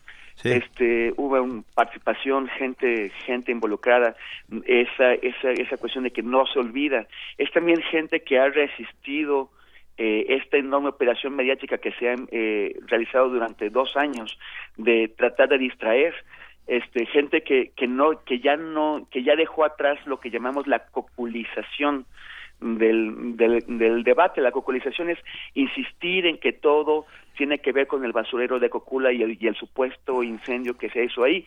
Ya está demostrado que no hubo ninguna incineración de 43 personas en, en el basurero de, Cocula. Está plenamente demostrado. Pero quieren seguirnos eh, teniendo atrapados en ese debate para distraernos, para que el debate no avance a otros lados. A dos años de distancia, insisten en, en, en una cosa que ya fue demostrada hace mucho tiempo. Eh, la gente no quiere saber ya de, que, de, de, de, nuevos peritajes en, que, que, que, van a insistir sobre lo que ya se sabe, sino que eh, quiere saber, en primer lugar, qué es lo que pasó con, con, con los 43 jóvenes que están desaparecidos, pero también por cómo es que se montó un imperio criminal de eh, frente a las narices de, de las autoridades de, de, todos los niveles con numerosas denuncias de eh, asesinatos y, y, secuestros y de, y de, y desaparición forzada. ¿Cómo es que, eh, por ejemplo, a pesar de que el Ejército y la Policía Federal tomaron Iguala después de, del, de lo, del 26 de, septiembre y desplazaron a la policía municipal, ¿cómo es que esto jamás se reflejó en una caída en el tráfico de heroína hacia Estados Unidos? ¿Cómo es que no hubo un aumento del precio de la, de la heroína por, por escasez en, en Estados Unidos? ¿Cómo es que eh, toda esta operación transnacional continúa eh, intocada? ¿Cómo es que los, los, eh, eh los los Abarca y sus asociados, en sus operaciones eh, empresariales continúan, por ejemplo, Galerías Tamarindo, ¿cómo es que no sabemos quiénes son los socios financieros eh, y, y, empresariales de esos señores? O sea, no, ¿cómo es que nunca hubo una investigación patrimonial? Eh, eh, al respecto de, de, esto. Va a ocurrir como, como pasó con el Chapo Guzmán cuando, cuando escapó de la cárcel o como ocurrió con, con Caro Quintero después de 23 años de prisión y cuando ellos salen uh -huh. se van a encontrar con que todos sus negocios siguen funcionando, con que nadie los ha tocado y, y, y, que, y que también todos sus socios eh, locales, eh, nacionales e internacionales los van a recibir de nuevo de, de diciendo, bueno, compañero, te, te, tocó pagarla, pero ya ya, ya estás afuera y, y, y, podemos seguir con esto. Sí, y lo mismo va a pasar con Rubén Moreira, con Humberto Moreira, con Montiel, con todos los demás, con Duarte, pero hay un punto, y, y, creo que es muy importante algo que decía José del Val eh, hace unos minutos, Temoris, que es el, el gran drama es que puede volver a pasar mañana, hoy, en media hora. En la, en la medida en que no se castiguen los crímenes, esto no es, no solamente en el, en interés de los padres o de la gente que se preocupe por eso, es el interés de la, de la nación, de todos los mexicanos y de todos los que viven aquí, que se haga justicia, porque en la medida en que la impunidad pre prevalezca, se siguen repitiendo las cosas. Y es lo mismo, por ejemplo, con a otros niveles, en la, en medida en que no se ataquen todas estas eh, maniobras eh, de, eh, financieras para esconder y lavar el dinero producto de esto, eh, seguirán existiendo los incentivos para que para que eh, se realicen esas operaciones eh, criminales y, y, y, tendremos más ayotzinapas, más tlaslayas, más más más guarderías ABC. Pues sí, y, y, seguiremos mientras no, no nos movilicemos, mientras no hagamos que las cosas cambien. Uh, Temoris, háblanos un poco sobre tu nuevo libro, ¿no? Así es. ¿Mm? Pues mira, este es es la es la eh, eso surgió a partir de la película que hicimos, Mirar Morir el Ejército en la Noche de Iguala, que, que ahora ha, está, está teniendo su, su proyección global en, en 109 ciudades de, de, de 26 países en, en todo el mundo. Y eh, pero pero va mucho más allá. Es este mucho más amplio. O sea los los libros pues como sabemos pueden ser si se toman con, con seriedad bastante más amplios y profundos que lo que pueden ser una una película Entonces, eh, es, está, es también más, más actualizado, la, la película es de octubre del año pasado, este eh, es, está siendo publicado apenas ahora y, y trata de, de, responder a las preguntas de lo que ocurrió no solamente durante la noche de Iguala, sino colocar la, la noche de Iguala en, en, en un contexto muy eh, extremadamente grave. O sea, son los crímenes cometidos antes de la noche de Iguala, durante, después y mucho después. Esto va desde la guerra sucia eh, en Guerrero, eh, las operaciones del batallón 27, que es el mismo de Iguala, eh, los, eh, la, la complicidad de las autoridades federales, eh, estatales y del ejército con, eh, lo, con ese tráfico de heroína, el estado de Guerrero y en particular el Pentágono de la Amapola son los principales productores de heroína del continente americano y los principales eh, eh, abastecedores del mercado de Estados Unidos. Y eh, Iguala juega un papel central en este tráfico de drogas. Entonces, esto, el, el control de Iguala es fundamental para este negocio que, que alcanza solamente de, de manera potencial y, y, y, solamente a partir de Iguala unos 10 mil millones de dólares.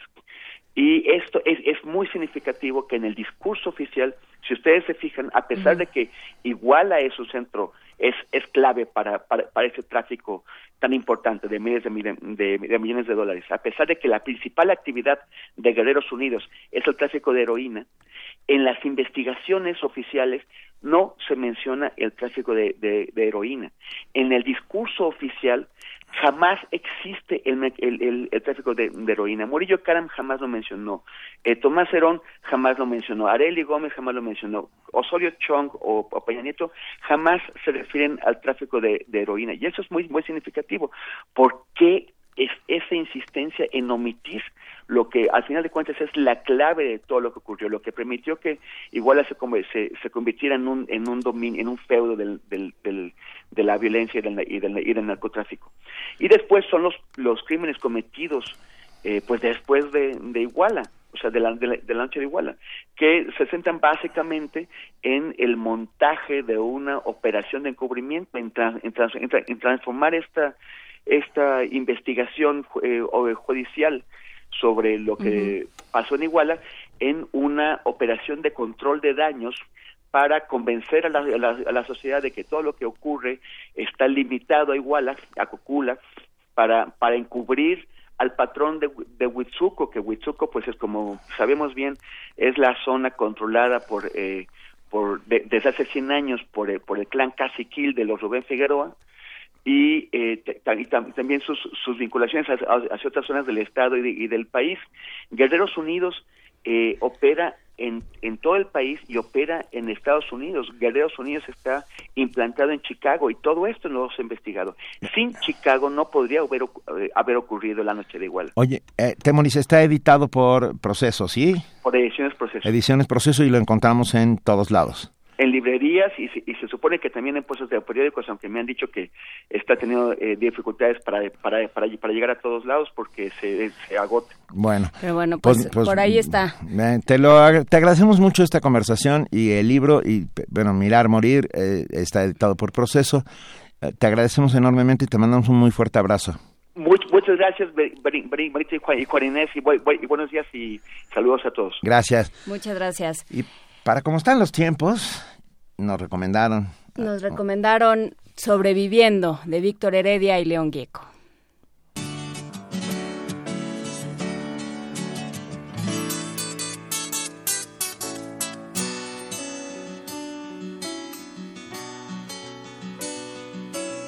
Me preguntaron cómo vivía, me preguntaron.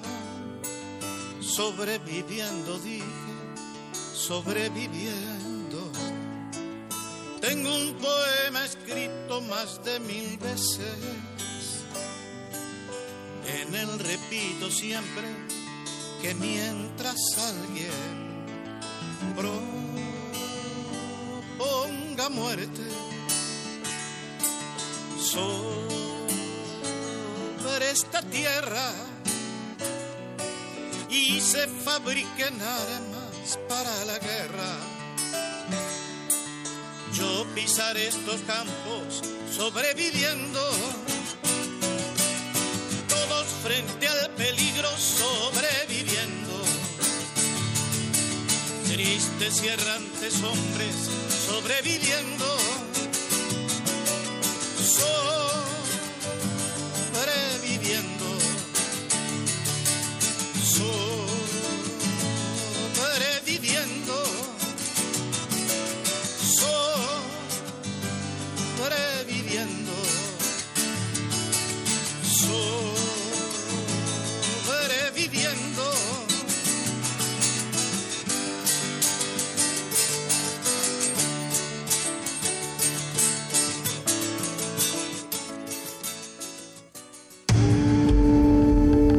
Primer movimiento.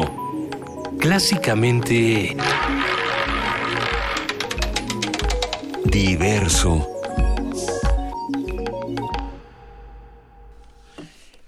Estamos de regreso, son las 8 de la mañana con 38 minutos.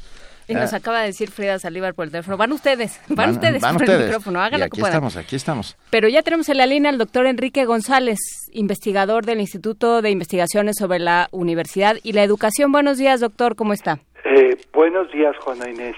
Eh, aquí eh, con una mañana alegre eh, después de tantos días nublados.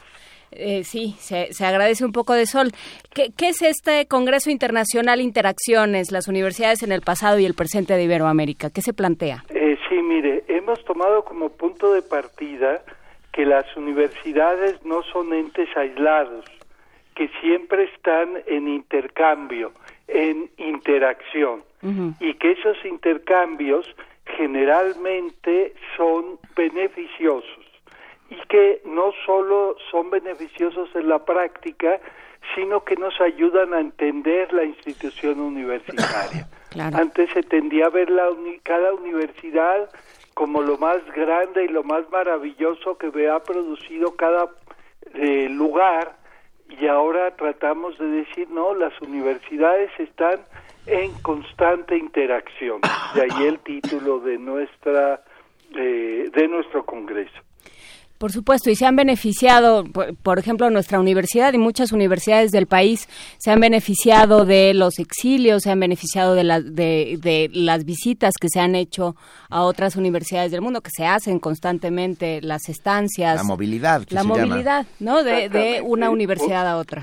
Exactamente. Por un lado es la movilidad, pero también los libros viajan, Claro. las ideas viajan y a veces eh, nosotros creemos que tenemos un modelo único de universidad y resulta que muchos elementos se tomaron eh, de una universidad tal vez norteamericana, francesa, inglesa, alemana, y que todo esto va dándole forma a una institución. Entonces no solo viajan los universitarios, cada vez viajamos más, cada vez deberíamos viajar más, cada vez deberíamos recibir más gentes, pero a la vez también los conceptos de universidad se mueven mucho. Por ejemplo, el, mono- el movimiento estudiantil de Córdoba en 1918 marcó un antes y un después para todas las universidades de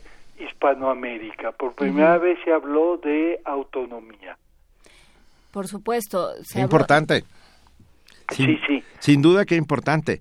Ah, Y al hablar de autonomía estamos hablando de ideas propias que, que viajan más rápidamente, como bien lo cuenta. No hay una verdad oficial, sino que las universidades se permiten y los universitarios nos permitimos debatir, eh, intercambiar ideas y hacer nuevas propuestas. Entonces, por eso se habla de las universidades en el pasado y en el presente. No solo en la antigua, no solo en la Edad Media, que es cuando se fundan, empezaron a circular estudiantes con libros y con obviamente con ideas, sino que este intercambio vino eh, a Latinoamérica y vino eh, y está en todas partes. En 1550 y tantos le decían al rey los peruanos, queremos una universidad como la de México. Y unos años después eh, México decía queremos el mismo privilegio que le dieron a Perú o hasta decían en Bogotá queremos que se aplique a Santa Fe lo que se aprobó para Filipinas. Entonces, esa, eh, esas interacciones son fundamentales para entender no solo lo que pasó en el pasado, sino lo que está ocurriendo continuamente. Ah, doctor, y justo eh, estas nuevas ideas y, la posibilidad de decirlas sucederán en el Congreso Internacional Interacciones que comienza que comienza el día de mañana, mañana ya. y que se eh, a las eh, nueve de la mañana y durante tres días eh, celebraremos eh, tres plenarias, habrá doce mesas de intercambio y discusión en las que participaremos 30 ponentes de México y de media docena de países. Esto con la idea de pensar no solo el pasado, eh, sino el presente y planear el futuro. Todo, sí, no, no, perdón, todo ello sucederá en el auditorio José María Vigil de la Biblioteca y Hemeroteca Nacional en Ciudad Universitaria. Exacto, ahí comenzará todos los días a las nueve y después pasará a dos salas del Instituto de Investigaciones sobre la Universidad y la Educación, que es el ISUE. El, el ISUE, el edificio que está enfrente de la Biblioteca Nacional. Pues bien, les deseamos un enorme éxito. ¿La entrada es libre, La entrada doctor? es libre. Los que se registren y asistan a determinado número de mesas tienen derecho a un certificado de asistencia. Una constancia, muy bien. Ah, ya subimos a nuestras redes sociales todos toda la información al respecto y, y, es un inmenso privilegio poder hablar con usted, doctor Enrique González, investigador del ISUE y organizador de este importantísimo congreso. Coorganizador. Venga, le mandamos un gran gracias, abrazo. Benito, muchas gracias, Juana Inés. Muchísimas gracias. a usted, doctor Enrique González. Y vamos a una crónica del debate estadounidense preparado por nuestro subdirector de producción, Rafael Arce Ruiz. Ella de rojo. El color de los republicanos, oscuro con corbata azul, el tono de los demócratas. Clinton se resistió a verlo. Trump la vio de soslayo mientras ella habló de ver por los más necesitados y crear una economía justa. El empresario atacó y atacó de inmediato. Prometió algo que llamó hermoso, terminar con el TLC, reducir impuestos para los empresarios y evitar más robo de empleos. Nuestros trabajos se están yendo del país, se están yendo a México, a muchos otros países. Vean lo que está haciéndonos China, haciendo que nuestros productos se vean afectados por la devaluación de su moneda y no tenemos un gobierno que luche por eso. Tenemos una lucha muy fuerte por delante. Ellos están usando a nuestro país como su alcancía para construir a China y otros países están haciendo lo mismo. Así que estamos perdiendo buenos empleos, muchos de ellos.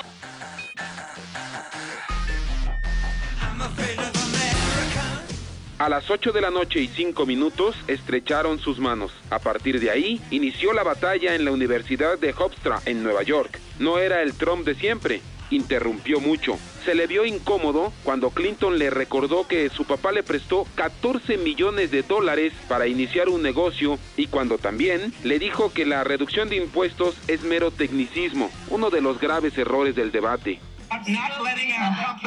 No hay nada de loco en no dejar que nuestras empresas traigan el dinero de vuelta. Y cuando miras lo que tú propones es, como yo he dicho, Trump top, eh, o sea, eh, eh, bajándolo de esta manera no funciona. Ella le habló de tú, le decía Donald, él secretaria, para intentar hacerla sentir cómoda, ironizó, criticó a su jefe, el presidente Obama, quien aseguró, al igual que ella, no tiene liderazgo. Por el tema de su evasión fiscal, Trump había sonreído con sorna. Llegó su turno y le recordó lo de los correos electrónicos. Tenemos una situación en este país que se tiene que atender. Yo voy a dar a conocer mi declaración de impuestos, a pesar de la recomendación de mis abogados, cuando ella dé a conocer los 33 mil correos electrónicos que se ahorraron. Cuando ella los dé a conocer, yo voy a dar a conocer mi declaración de impuestos. Eso en contra de lo que recomiendan mis abogados. Clinton cambió la expresión y aceptó su error. Coincidieron en el desarme y evitar los ataques cibernéticos como los de ISIS. El tema de la seguridad fue otro motivo para que Trump le atacara. Trump le dijo que no sirve. El de cabello rubio dijo coincidir en tres ocasiones con la funcionaria de la Casa Blanca. Al final, ella dijo que aceptará el resultado de la democracia. Él aseguró que si ella gana, lo aceptará. Pequeña gran diferencia. Por cierto, Hillary Clinton nunca tomó agua ni tosió. Para Radio UNAM, Rafael Arce Ruiz.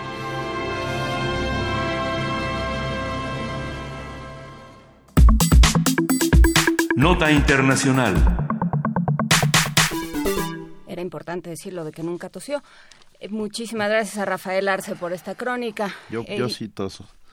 Sí, no me digas. Eh, El candidato republicano Donald Trump y la candidata demócrata Hillary Clinton participaron el día de ayer en un primer debate antes de la elección presidencial el martes 8 de noviembre en la Universidad de Hofstra, en los suburbios de la ciudad de Nueva York.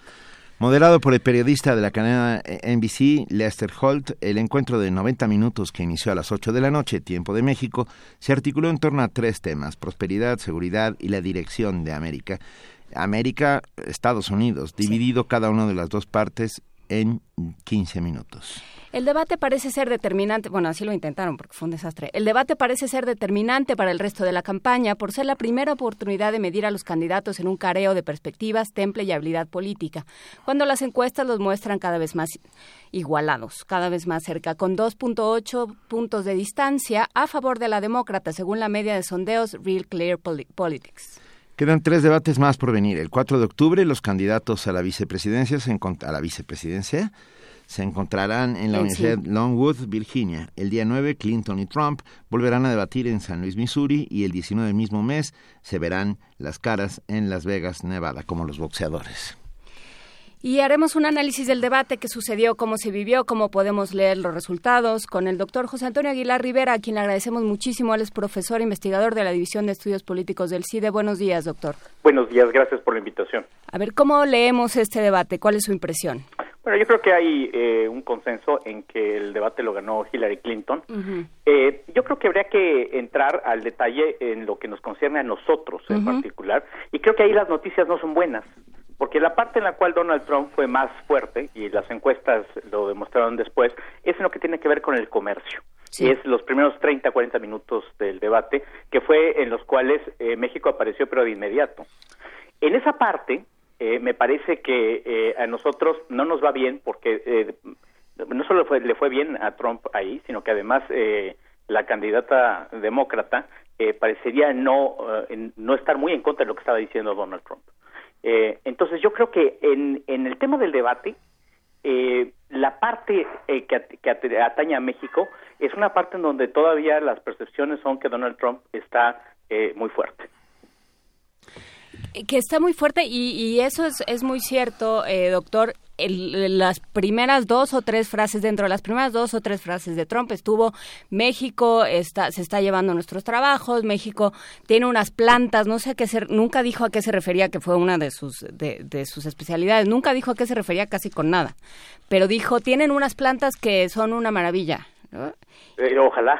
Y, y luego atacó muchísimo el, el Tratado de Libre Comercio, Hillary lo defendió, pero sí, desde luego, Pero lo esa idea del perdón. comercio internacional quedó ahí en medio. Pero lo defendió muy tibiamente. Yo tengo la sensación, eh, doctor José Antonio Aguilar Rivera, que, que Hillary tampoco sacó la cara por nuestro país, ni siquiera por el Tratado de Libre Y Comercio. no se habló de migración Es, tampoco. es, un, es un tema muy complicado eh, para ella, porque como saben, eh, tiene el flanco izquierdo descubierto, el flanco izquierdo que hizo evidente Bernie Sanders. Claro. Y en ese flanco izquierdo, el tema del libre comercio es uno de los de los temas eh, en los cuales hay una enorme oposición entre los sindicatos, entre ciertas bases eh, del Partido Demócrata. Entonces, ese es, ese es un tema que para ella es muy complicado. Yo creo que eh, en términos de política pública, ella está de acuerdo en lo que hizo su marido cuando se negoció el, el TLC hace más de 20 años, pero en términos políticos, eh, creo que está siendo presionada por eh, ese electorado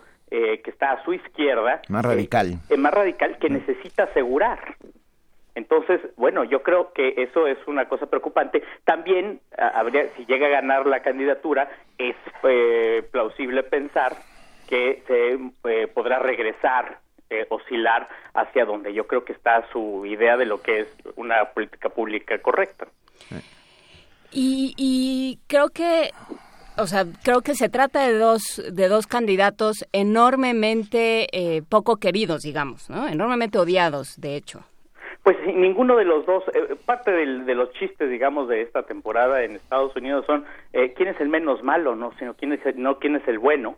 Ahora, yo creo que la y, eh, el objetivo bastante claro, evidente de Hillary Clinton de presentarse a sí misma como una eh, candidata presidenciable, eh, con conocimiento de causa, con el temple necesario para ser presidenta, yo creo que tuvo un éxito rotundo en, en ese sentido y eh, que además eh, demostró que Donald Trump es un hombre eh, narcisista eh, y que no tiene autocontrol. Es decir, todos los anzuelos, todas las trampas que le puso para que Donald Trump eh, brincara y se saliera del guion, todas, todos esos eh, Donald Trump cayó.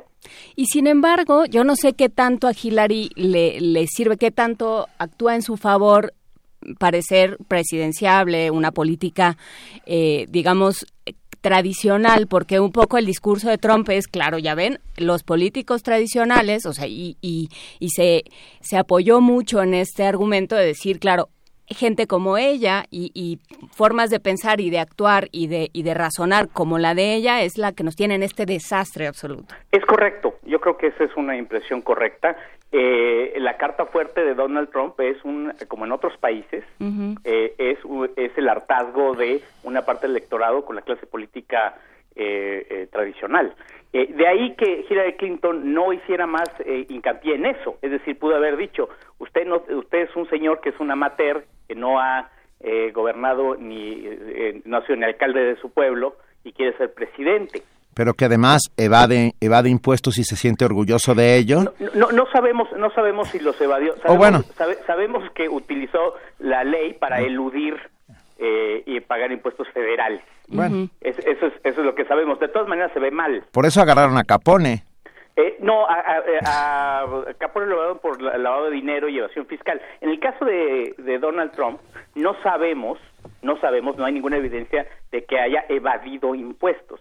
Ahora, lo que sí eh, fue evidenciado fue en que como mucha gente que tiene dinero y puede contratar a firmas de abogados fiscalistas este, muy caras, logra encontrar los eh, eh, los eh, espacios que les que les permiten eludir de manera legal impuestos. Eso para un empresario común y corriente pues no importaría mucho, los empresarios tratan de pagar los menos impuestos que sea posible. Para un candidato a la presidencia eh, que se queja de que la infraestructura de su país está en ruinas, pues entonces sí se ve muy mal.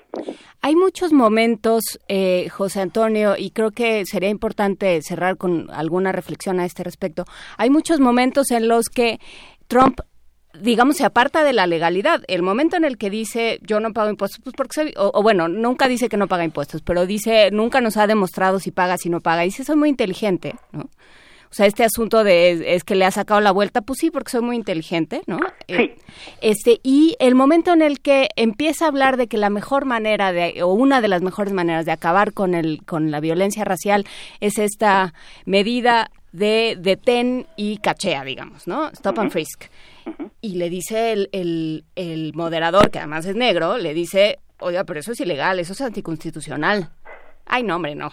Eh, eh, es cierto. Bueno, un- una parte del eh, muy importante del electorado de Donald Trump, pues son los blancos eh, eh, que tienen una un prejuicio y tienen una muy mala impresión de lo que ocurre en las comunidades pobres, negras, hispánicas y demás. Y eh, en ese sentido, el, eh, él se ha posicionado como el candidato de mano dura. Eh, y yo creo que Hillary Clinton y el presentador eh, lo arrinconaron para que se revelara como tal, ¿no? Ahora, eso no creo que le perjudique eh, realmente. ¿No? No, yo creo, yo creo que hay un segmento pequeño, que es el de indecisos, en donde eso puede tener o puede no tener eh, peso. Eh, la mayor parte de los electores de Estados Unidos ya se formó su opinión sobre los candidatos. Eh, ahora, para, para, para eh, comparar a los dos eh, candidatos, sí fue muy ilustrativo. eh, más que el tema de, de, de temas de política pública, es fue la reacción psicológica y personal de los candidatos. Porque aún alguien que esté eh, convencido y crea en la política de mano dura, pues desconfiará de alguien que no tiene autocontrol. Claro. Doctor eh, José Antonio Aguilar Rivera, algo que me llamó mucho la atención, lo comenté con mi compañera al inicio, cuando todavía era de noche, cuando llegamos aquí, es que en el país donde se inventó, inventó la mercadotecnia y donde percepciones son realidades, ah, la candidata demócrata haya salido vestida de rojo, que es el color republicano, y el candidato republicano haya salido con una corbata azul, que es el color demócrata. Eh, esto con la cantidad de asesores de imagen que tienen alrededor, ¿tendrá algún motivo? Pues no sé, ya, eh, claramente eh, el- el- la elección de la vestimenta de Hillary Clinton eh, fue pensada para de entrada causar una impresión y llamar la atención. Es decir, algo algo pasa aquí inusual. Y yo creo que en ese sentido funciona. Claro. Eh, ¿Por qué está vestida de rojo? Es lo que todo el mundo pensó cuando salió, ¿no? ¿Por qué, sí, por qué escogió ese vestido? Ahora, estos dos personajes han son personajes, son criaturas de la televisión, pero de dos televisiones distintas. Eh, en el caso de Hillary Clinton, eh, lleva eh, más de 20 años en eh, la, eh, siendo el objeto de eh, los noticieros, de los debates, de las campañas. Entonces tiene un control de cierto tipo de televisión. En el caso de Donald Trump, es un mago del reality show eh, y es otro tipo de televisión distinta. Y lo que pasa en este, lo que vimos anoche, es que el esquema televisivo favorecía a Hillary Clinton porque ella sí está acostumbrada a él, porque no es el esquema de reality TV. Y por eso se vio desencanchado Donald Trump. Porque Donald Trump no es, a, pesar de ser un, un hombre mediático y, y de televisión, lo sacaron del guion, lo sacaron del formato en el cual él se siente cómodo. Sí, lo, lo decían antes de en los programas preparativos, o sea, no es alguien que esté acostumbrado a hablar 15 minutos seguidos Así es, y a sostener un argumento 15 minutos seguidos. así es, así es. Eh, un último, una última apreciación, a lo mejor con respecto a México, doctor Aguilar Rivera. Pues eh, yo creo que gane quien gane es preocupante para México. Obviamente es, sería muchísimo eh, eh, más preocupante si ganara Donald Trump la presidencia, pero aún si gana Hillary Clinton no hay motivos de preocupación porque como dije hace un momento, ella está presionada por su flanco izquierdo en temas en los cuales para nosotros son críticos. Eh, entonces, digamos, yo creo que eh, eh, claramente es mucho mejor para México que gane Hillary Clinton, pero dado además como el gobierno mexicano ha destruido puentes con ella en las semanas pasadas y de que está ella bajo presión de una parte del electorado norteamericano, pues eh, sería sería realmente eh, va a ser una si ella gana no va a ser fácil eh, negociar la, la, la relación con México. Doctor José Antonio Aguilar Rivera, profesor investigador de la División de Estudios Políticos del CIDE, muchísimas gracias por esta conversación. No, gracias a ustedes por la invitación. Un abrazo, por Muchísimas cierto, gracias bajó ojalá- 53 centavos el dólar después del debate. La única buena noticia. Muchísimas gracias, doctora José Antonio Aguilar Rivera. Seguiremos conversando si nos lo permite. Gracias. Primer movimiento. Clásicamente... Reflexivo.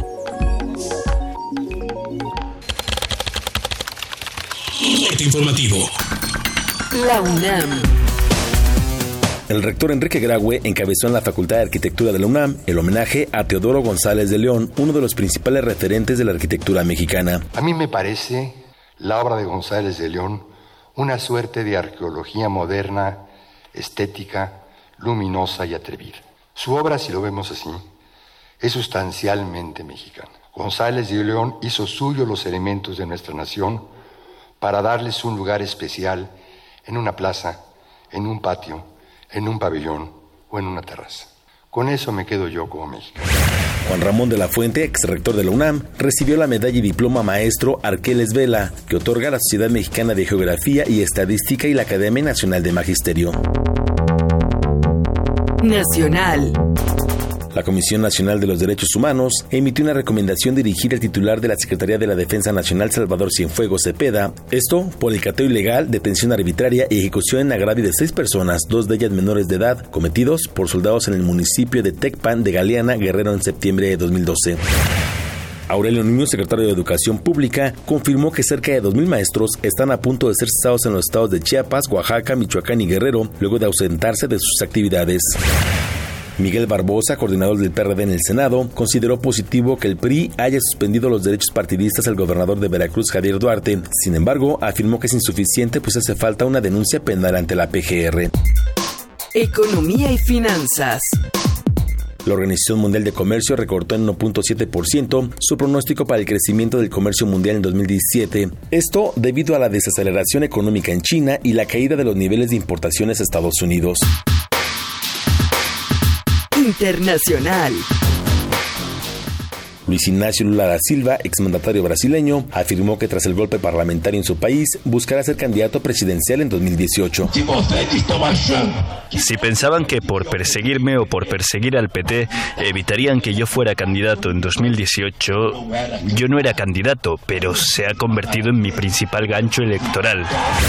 Este lunes se realizó el primero de tres debates entre los candidatos a la presidencia de Estados Unidos, Hillary Clinton y Donald Trump. La candidata demócrata destacó la importancia de construir una economía que funcione para todos. ¿Por qué no hace pública su declaración fiscal? Quizás por un par de razones. Primero, porque quizás no sea tan rico como dice que es.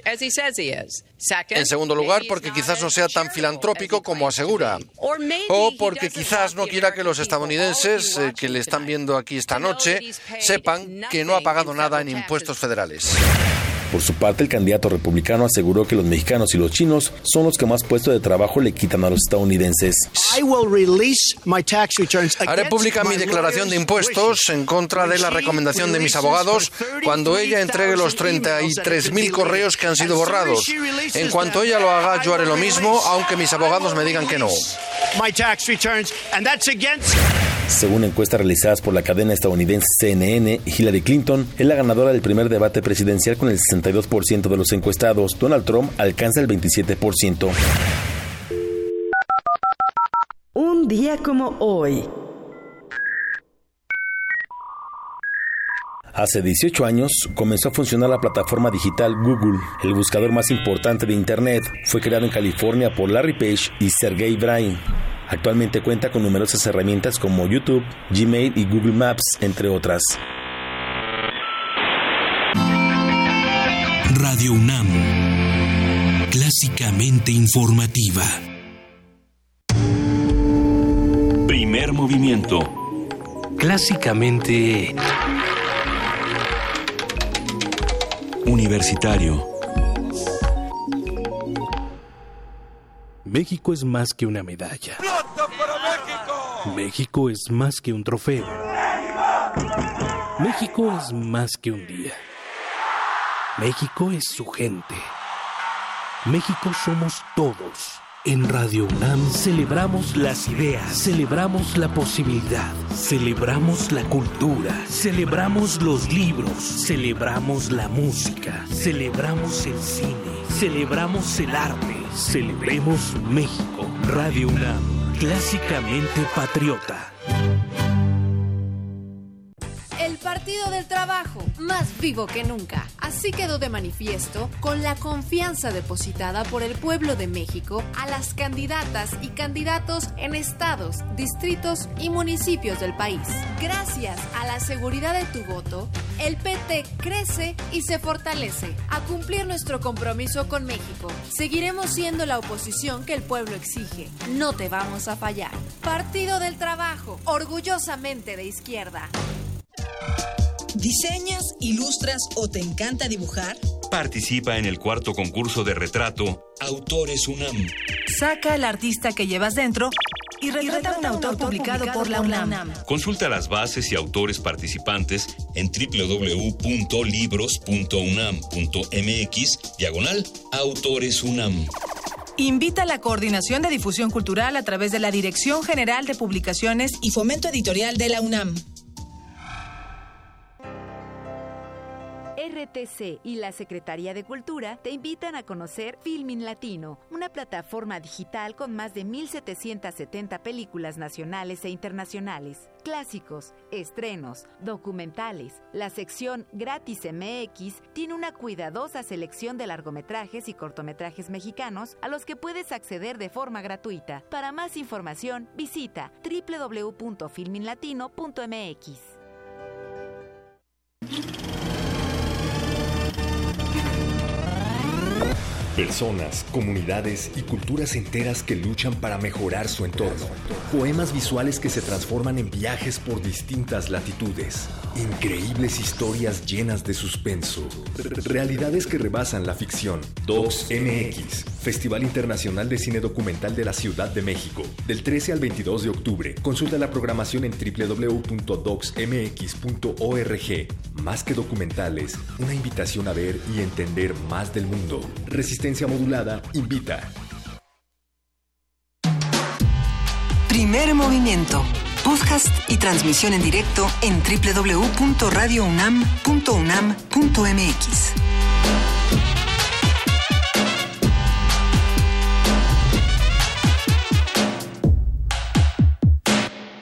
9 de la mañana con 8 minutos. Mil gracias a todos los que nos están escribiendo, llamando todo el tiempo. De verdad, es, es, es un inmenso placer que hagamos comunidad. Esta es la manera de hacer comunidad. Ustedes saben, estamos en arroba P Movimiento y el teléfono 55 36 43 39. Y si nos quieren mandar algún correo electrónico, algún comentario más extenso o una postal sonora, que ojalá que nos manden. Sí, por favor. En primer movimiento unam arroba gmail.com. Ahí estamos. Así es. Así es. Eh, ¿Con qué seguimos? Vamos a una nota, Benito. Así es, va. El rector de la UNAM, Enrique Graue, advirtió que la educación superior debe crecer del 2 al 4% anual para poder atender la demanda en los próximos años. Los detalles con nuestra compañera Ruth Salazar. El rector de la UNAM, Enrique Graue, aseguró que la educación pública es el motor que tiene México para progresar y eliminar las inequidades. Al participar en el foro Forbes Economía 3.0, señaló que es necesario invertir en la educación, principalmente en la media superior y superior, que enfrentarán una fuerte presión en la próxima década debido al incremento de la población juvenil. Al dictar la conferencia La Educación Superior en México, el doctor Graue explicó que de acuerdo con algunos estudios, como la encuesta los mexicanos vistos por sí mismos, se estima que 2.8 de cada 10 jóvenes de entre 20 y 24 años no estudia ni trabajan, y un 3.2% de ellos confesó ser parte del crimen organizado. Hay que entender que la educación pública es el único motor que tiene México para cambiar y para poder eliminar las inequidades que son un flagelo para nuestra nación. Finalmente, el rector advirtió que factores como la caída del precio del petróleo, la depreciación del peso frente al dólar y el incremento de la deuda pública afectarán el crecimiento de la educación media superior. Y si bien la UNAM no ha sufrido recortes en el presupuesto de egresos para el 2017, instituciones como el Instituto Politécnico Nacional y la Universidad Autónoma Metropolitana proyectan una disminución en sus recursos del 3.9 y 2.4% respectivamente. Para Radio UNAM, Ruth Salazar. Primer movimiento. Clásicamente... Universitario.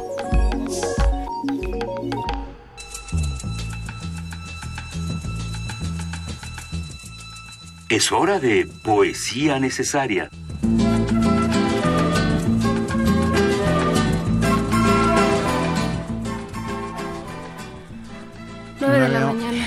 9, 11. 11. Querida Juanita, ya tienes el poema. Ya tengo el poema. Eh, empecé a buscar eh, por Bonifaz Nuño. Empecé por Bonifaz Nuño, porque siempre está bueno empezar por Bonifaz Nuño, Benito. Sí. Y el, yo, a, a, mí, a mí me encanta la poesía de Bonifaz Nuño e, e incluso a, aquel, aquella sorpresa que nos dio a todos en 1989 cuando escribió un, un, pequeño, un pequeño librito de poemas llamado Pulsera para Lucía Méndez ¿La recuerdas? Fue causó gran gran ah bueno, tú eras muy pequeña, pero causó enorme polémica eh, entre entre los círculos de poetas y Lucía Méndez eh, estaba muy contenta, por supuesto. Pues yo creo que cada quien tiene derecho a escribirle poemas a lo que Ah, sí, por supuesto. Bueno, también Carlos Monsiváis hizo enormes alegorías alrededor de Gloria Trevi en su momento. Y Arreola también, Y ¿no? Arreola, y sabes también de Vivi Gaitán.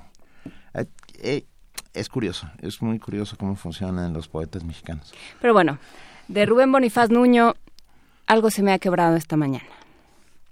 Algo se me ha quebrado esta mañana de andar, de cara en cara, preguntando por el que vive dentro.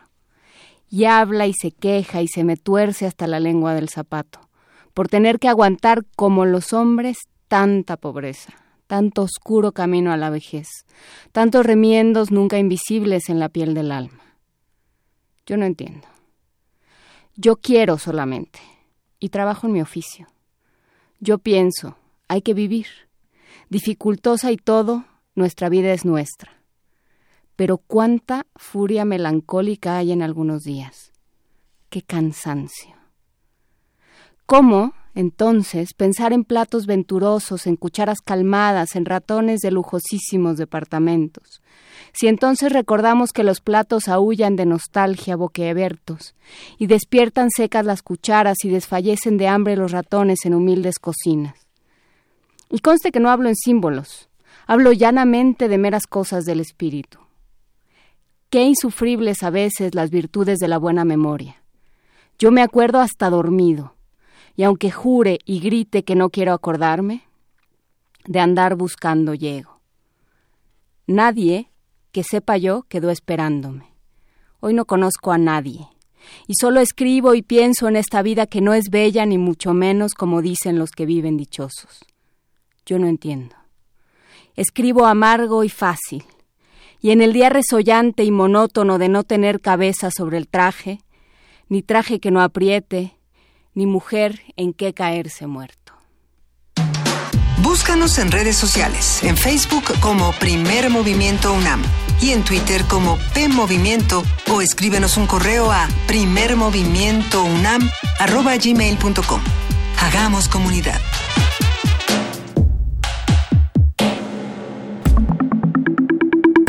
La mesa del día.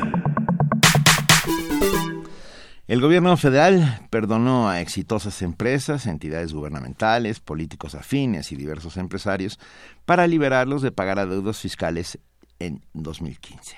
El Centro de Análisis e Investigación Fundar realizó durante varios años una investigación para conseguir dos bases de datos del gobierno federal en las que destacan personajes reconocidos en el ámbito político o empresarial, a los que el SAT otorgó indulgencia fiscal para el año pasado.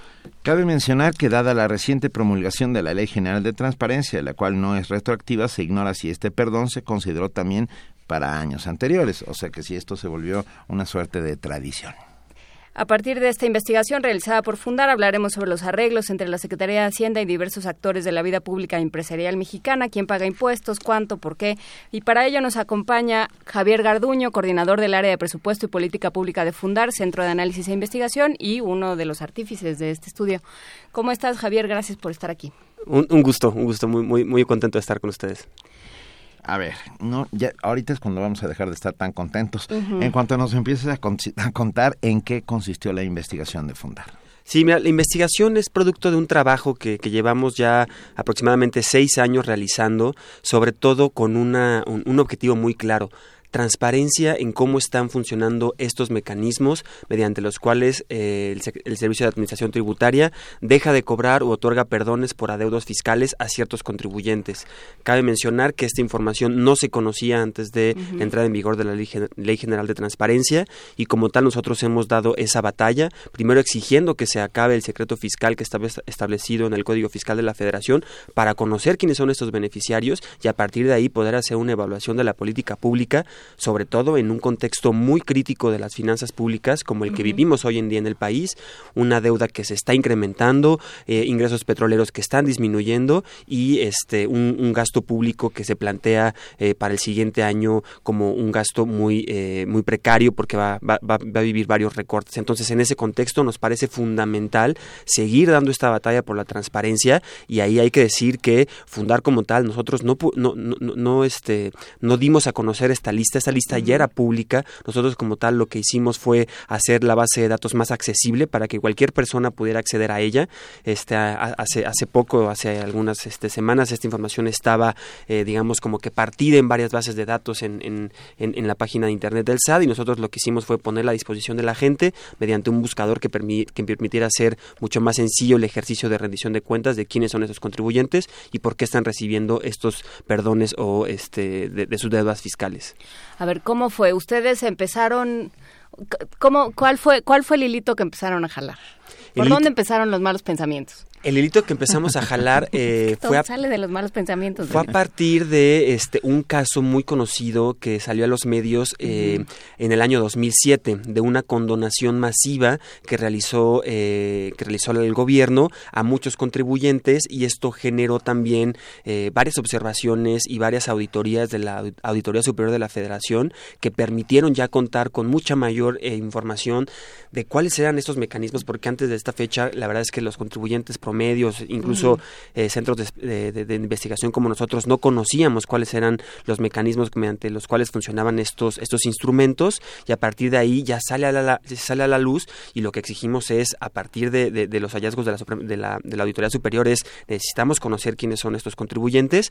Este caso nosotros lo litigamos, fuimos este, a, a, la Corte para, para poder este, eh, atacar, digamos, el secreto fiscal que estaba escondiendo, digamos, quiénes eran los contribuyentes que recibían estos beneficios. Esto llegó a la Suprema Corte. La Suprema Corte resolvió que si era constitucional, por ejemplo, un candado que estaba establecido en el artículo 69 del Código Fiscal de la Federación, pero a partir de ahí se da una reforma que se impulsa mediante también un trabajo de la, de de la sociedad civil. Eh, se logra cambiar el, el, este, el Código Fiscal de la Federación. Se empieza a abrir cierta información, pero no una información que identificara ya claramente los nombres de los beneficiarios con los montos que se estaban perdonando o dejando de recaudar. Entonces, a partir de ahí es que nosotros volvemos a dar la batalla en la Ley General de Transparencia, la cual ya se, se, se, aprueba en 2014 y entra en vigor en 2015, y es a partir de ese momento en el que tenemos la información de lo que sucede hasta hace un año. Sin embargo, cabe mencionar que el SAT ha recibido varias, este, varias órdenes de parte del, del, INAI en el cual eh, se, le, se, le, se, le, se, le, mandata a publicar la información de lo que pasó antes de la entrada en vigor de la Ley General de, Transparencia y esa información aún no la contamos. Entonces, por eso sabemos que sí hemos tenido avances, pero todavía nos falta mucho para poder saber quiénes han sido los beneficiarios de estos, de esestos programas en años anteriores. Eh, a ver, para ejemplificar, 2015 es uno de los años tipo, ¿no? El año que, que tomaron como... ¿De, de, ¿De qué monto estamos hablando en total en cuanto a condonaciones, perdones, llamémosle como queramos? Digamos que son dos grandes figuras que creo que vale la pena este, tener, tener claridad sobre ellas. Una es la, la cancelación, que digamos que esta la lógica es la eficiencia recaudatoria. Si el SAT tiene muchas deudas, pero no encuentra los deudores, los deudores no tienen bienes que pueda embargar, este, o simplemente los deudores fallecieron, lo que hace el SAT es, bueno, yo ya dejo de perseguir ese adeudo porque me sale muy costoso, yo ya no voy a poder este, agarrar todas las piedras de ese país, levantarla para ver si aparece, entonces yo cancelo esa deuda porque me cuesta mucho trabajo cobrarla. Y por otro lado, por otro lado tenemos las condonaciones y esta figura eh, lo que hace es apoyar a ciertos sectores, a ciertas este, regiones del país, por ejemplo, cuando hay una catástrofe, un, un, desastre natural, lo que dice el gobierno es, bueno, a cierta región yo dejo de cobrar ciertos adeudos y ciertos impuestos con tal de apoyar económicamente esa población población o para que los contribuyentes se pongan al corriente en sus obligaciones fiscales, así como yo ya te perdono una parte de tu multa, y borrón. borrón y cuenta nueva. Y digamos que del, primer este esquema, tan solo en el último año estamos hablando de un monto cercano a los 60 mil millones de pesos de deudas que se, que se dejaron de, de cobrar y del lado de la condonación, tan solo en el último año estamos hablando de un monto cercano a los 6 mil millones de pesos. Así que si lo vemos en el marco de los recientes recortes que han anunciado, pues son montos sumamente importantes y que no, no sabemos la lógica detrás de, de, la, del actuar de la autoridad, no hay una rendición de cuentas efectivas que nos permita conocer pues por qué se están dando estos casos, si estaban justificados, qué acciones realizó el, gobierno para poder fiscalizar, para poder perseguir estos adeudos y si se justificaba en ciertos casos, como hemos visto empresas que parecen ser que son muy exitosas y que, y que la autoridad nos está diciendo me sale muy caro cobrar o no puedo cobrar ciertos adeudos cuando sabemos que son empresas que sí están en buenas este, situación económica. Así que ese es como un poco el esquema, más o menos de esos, eh, de esos montos estamos hablando y pues nosotros seguimos eh, dando esa batalla por transparentar esta información y tener mayores elementos para evaluar si se justifican o no en todos los casos. A ver, eh, ¿cuáles son los argumentos que dan? no Porque obviamente nadie quiere decir cuánto paga de impuestos porque nadie quiere decir cuánto dinero tiene. Ni cuánto gana. Ni cuánto gana, pues. Entonces, bueno, es un pleito que tenemos con Donald Trump y que tenemos en México muchísimo. Entonces, bueno, eh, y que y que fue uno de los de los caballos de batalla de la elección pasada, la 3 de 3, y que se, y seguimos en eso, ¿no? Que nos digan cuánto tienen de verdad y, y dónde están sus sus eh, sus activos y etcétera, ¿no? Pero ¿cuál qué argumentos legales se pueden dar para el secreto fiscal? Pues el, argumento legal eh, es lo que está establecido en el artículo 69 del Código Fiscal y es lo que establece, digamos, el, secreto fiscal, que es una protección que tendrían eh, todos los contribuyentes, las contribuyentes que, que, tú estás contribuyendo, digamos, al erario público y, tú esperas que este, pues, tengas un tratamiento especial de tus datos personales, que no que, la autoridad no esté usando esa información, este, pues, por ejemplo, para fines comerciales, para fines este, de difusión y, y esa es la, digamos, el el argumento detrás de que exista este secreto fiscal. Pero lo que nosotros decimos y que también ha sido establecido en, en, en aproximadamente 32 resoluciones del INAI, lo que dicen, esta información es de interés público. ¿Por qué? Porque implica un tema de equidad tributaria. Necesitamos saber quiénes están contribuyendo, si todos estamos contribuyendo lo que es justo, de modo tal que nos garantice a todos que estamos pagando lo que nos corresponde y a partir de ahí establecer un, un sistema pues relativamente equitativo, justo en el cual las ciudadanas, los ciudadanos digan, pues sí, yo, yo aporto porque tengo capacidad económica, pero también porque voy a ver reflejado ese dinero en bienes, en servicios para, para todos y, que todos somos tratados, ahora sí que, en, eh, que todos somos tratados de, una manera este, equitativa. Y eso, digamos, no lo estamos sabiendo con la información que tenemos hasta el momento y por eso seguimos dando esa batalla. Y pero yo, por ejemplo, como persona física, y te va a pasar lo, lo, mismo a ti, Benito, si tú eh, trabajas para una empresa la que cualquier empresa privada o pública te, te, pide, para pagarte, te pide tu declaración y te pide una carta de no adeudo.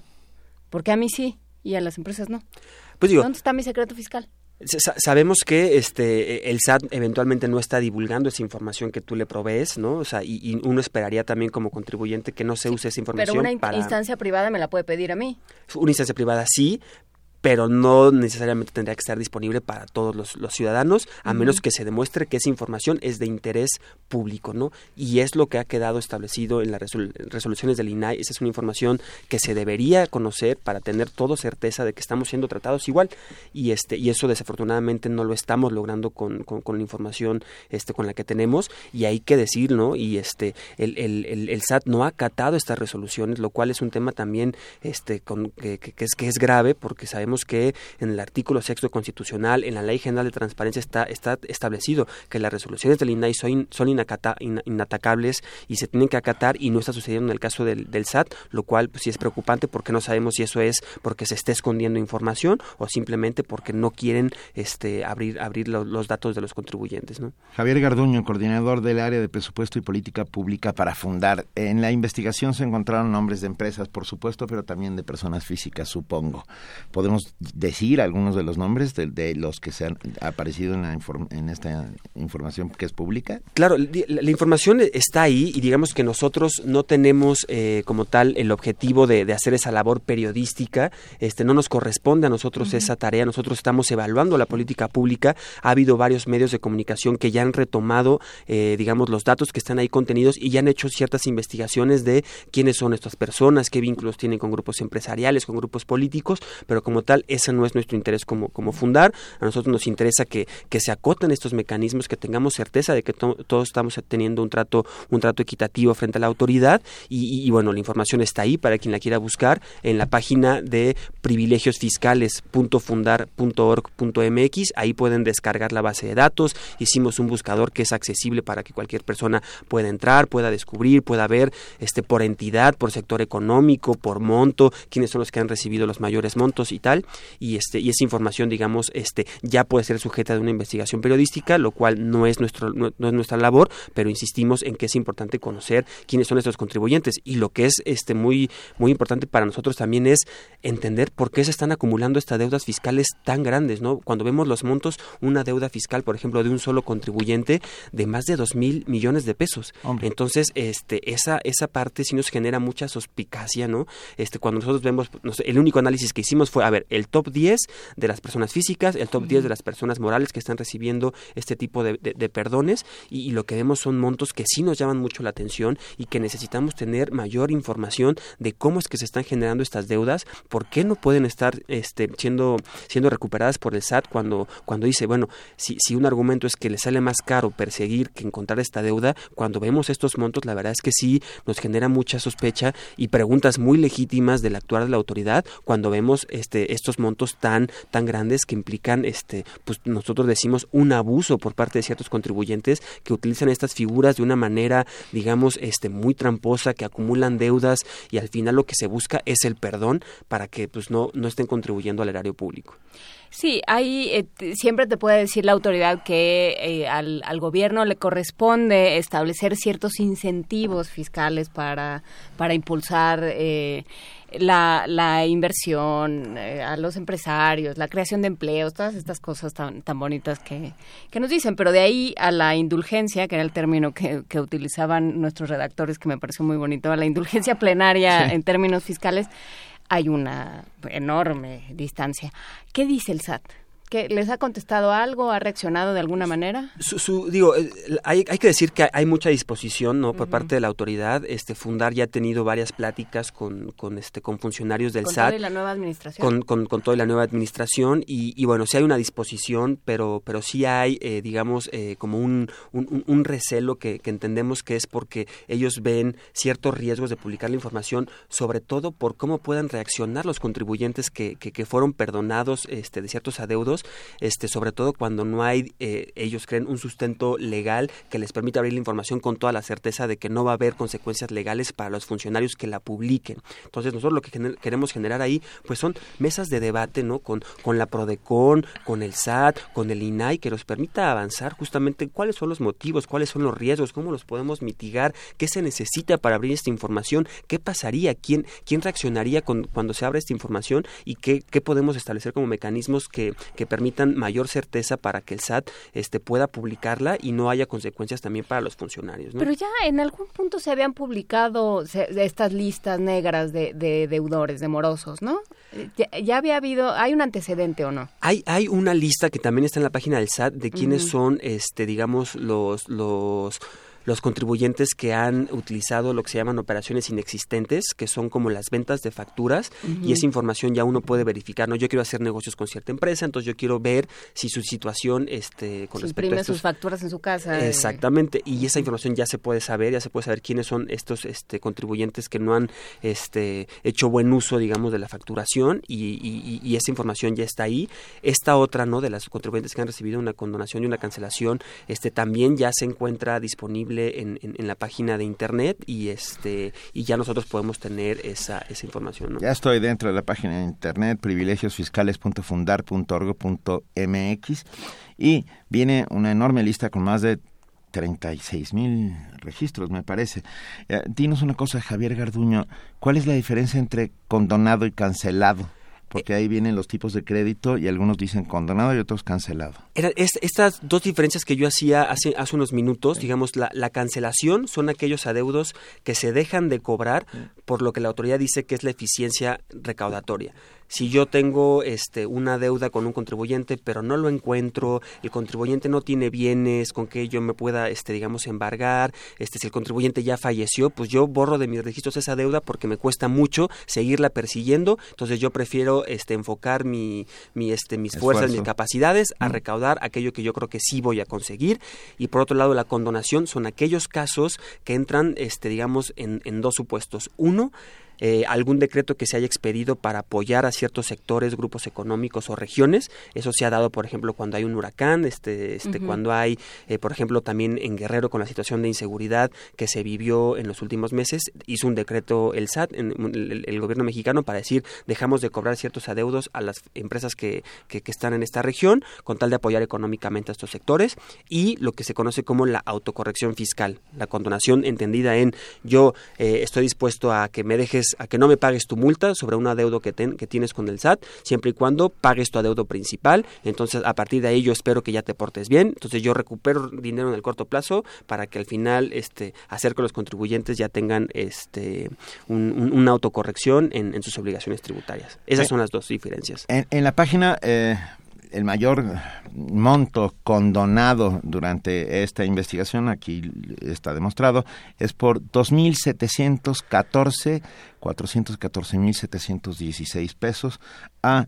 a no, dos, millones, ¿dos mil millones? Por eso sí, 2.714 millones. 2.714 millones 414 mil 716 pesos. O sea, ¿eso a qué equivale? O sea, pensando en, en términos de programas. Al, presupuesto hasta el año 2050 de nuestra... Mm, me gustaría tener un dato duro. Tan solo por, poner perspectiva... En no es que, no te tome en cuenta, Benito, pero me gustaría un dato en, duro. En lo que va de la presente administración, estamos hablando de un monto cancelado cercano mm. a los 190 mil millones de pesos. Eso equivale a todo el presupuesto, por ejemplo, de la Ciudad de México. Todo lo que usa el gobierno de la Ciudad de México en un solo año para bienes, para servicios, para pagar la policía, para reparar las calles, para el alumbrado público, para pagarle a los, los doctores la infraestructura que tenemos, a eso está equivaliendo lo que lo que se ha dejado de, recaudar por la vía de, la por la vía de la cancelación, este digamos esos dos mil millones de pesos equivaldrá a lo que recibe, por ejemplo, el gobierno de la Ciudad de México para por concepto de fondo metropolitano este año. Y este entonces estamos viendo que de un solo contribuyente. ¿eh? Entonces ahí es cuando decimos, este, ¿qué está pasando con esta manera quizás de calcular o los créditos fiscales o el actuar de ciertos contribuyentes que pueden dejar de pagar tales cantidades en, impuestos? Ahora sí que como dirían las abuelas, con el permiso de quién. Exactamente. O sea, ¿con qué, qué atribuciones o desde dónde decide el SAT?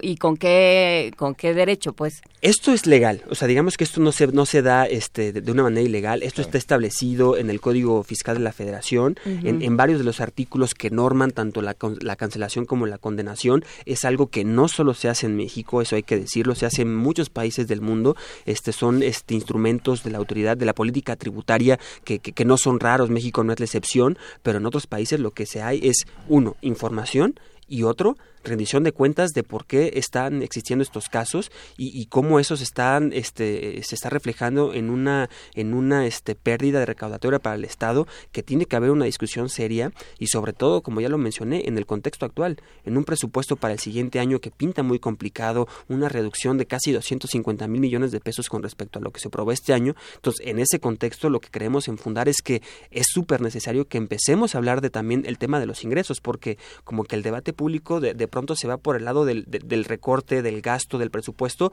cuando hay que entender que es una ecuación que tiene dos lados. Por un lado, lo que ingresa y por otro lado, lo que se gasta. Entonces, si lo que se gasta está siendo muy restringido y hay señales de que ya no hay dinero, pues entonces entendamos cuáles están siendo estas pérdidas recaudatorias, quiénes están dejando de, pagar y cómo necesitamos mayor información y mayor rendición de cuentas para saber y entender si el actuar de la autoridad está justificado y si realmente está siendo equitativo para todos.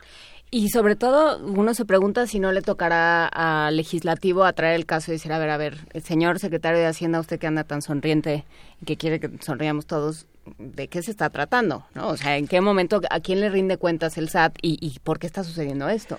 Y, afortunadamente ya está pasando. Eso eh, en Fundar estamos, estamos muy contentos de que la investigación haya tenido este, este eco en, los medios, porque al final ya se está discutiendo este tema en, en, las mesas de café, ya se está discutiendo este tema en los medios de comunicación. En la comparecencia que hubo la semana pasada del secretario de Hacienda en diputados, este se le cuestionó sobre estos mecanismos y si bien eh, desacreditó eh, la, investigación, no nos habló, por ejemplo, de lo que está pasando con las resoluciones del INAI que no están siendo acatadas por la autoridad. ¿Qué piensa el secretario de Hacienda de que no se esté acatando este, estas resoluciones que deberían de ser inatacables por parte de la autoridad? Y este y sabemos que va a ser un tema que eventualmente saldrá el día de hoy en la comparecencia que habrá en, la Cámara de Senadores. Y, bueno, es muy importante que, la autoridad este, rinda cuentas, que nos diga qué va a hacer este, pues con toda la pérdida recaudatoria que está existiendo y cómo podemos también, como tú decías, convertir esto en una agenda legislativa, en una agenda de, de, prácticas, de, cambiar los mecanismos, de entender el actuar de la autoridad, que nos permita ser mucho más transparentes y entender qué está detrás de esos mecanismos, si todos estamos siendo tratados de una manera este, igual y, que eso nos permita atajar y controlar este el abuso de estos mecanismos, que es lo que nosotros queremos, está sucediendo con muchos contribuyentes que y ya lo decía la, Auditoría Superior de la Federación, se dieron cuenta que de los programas de, de, cancelación y condonación masiva que hubo en 2007, hubo muchos contribuyentes que volvieron a repetir en 2013. Ah, entonces, se formaron dos veces. Exacto, ya, entonces ya es como, como en lugar de incentivar, como yo decía, ¿no? La, autocorrección fiscal. Yo, digamos que tengo un tratamiento diferenciado para que tú te portes bien, ¿no? Se está utilizando como un incentivo para que muchos contribuyentes digan, pues yo dejo de pagar, al fin que ya sé, al, al, al, al inicio de la siguiente administración va a haber un programa de, de, de cancelación o de condonación donación masiva y ya se me va a borrar y este la, cuenta, entonces un incentivo muy perverso creemos. Entré a, la computadora mientras ustedes hablaban, lo seguía escuchando, pero bueno, eh, es tan fácil como encontrar las condonaciones y luego hacer cruces con los los las sociedades. Y solo por poner un ejemplo, hay una empresa de investigación de mercado, publicidad y turismo que tiene su sede aquí en la Ciudad de México, al cual se le ha cancelado una deuda por 456 mil. 456 mil 450 son 456 millones 453 mil 955 pesos. Y al hacer una suerte de cruce haciendo una búsqueda por internet encuentras en el portal de obligaciones que tiene varios contratos con el propio gobierno federal en este caso uno de ellos con ah, eh, la Financiera Nacional de Desarrollo Agropecuario, Rural, Forestal y Pesquero, entre otros muchos. Sector presupuestal de esa financiera es la Secretaría de Hacienda y Crédito Público. Creo que hay un trabajo de investigación, es muy fácil. Es muy fácil y, yo creo que nos deben muchas explicaciones porque además pasa lo que lo que le pasó a Rafa Olmedo aquí en Twitter. Dice, a ver, ¿cómo le hago yo para no pagar? Porque bueno, pues si se, si se puede uno ir sin pagar dos mil millones, ay, oye, por, por lo poco que me van a quitar a mí, ¿qué más da? ¿No? Entonces, bueno, no, Rafa Olmedo no lo hagas porque por, por ti sí van a ir, porque a ti nadie te conoce y, este y claramente no eres no eres cliente ni eres cuate ni estás formado en esa piñata. Pero pero pues sí, entonces ¿cómo le dices a nadie que pague?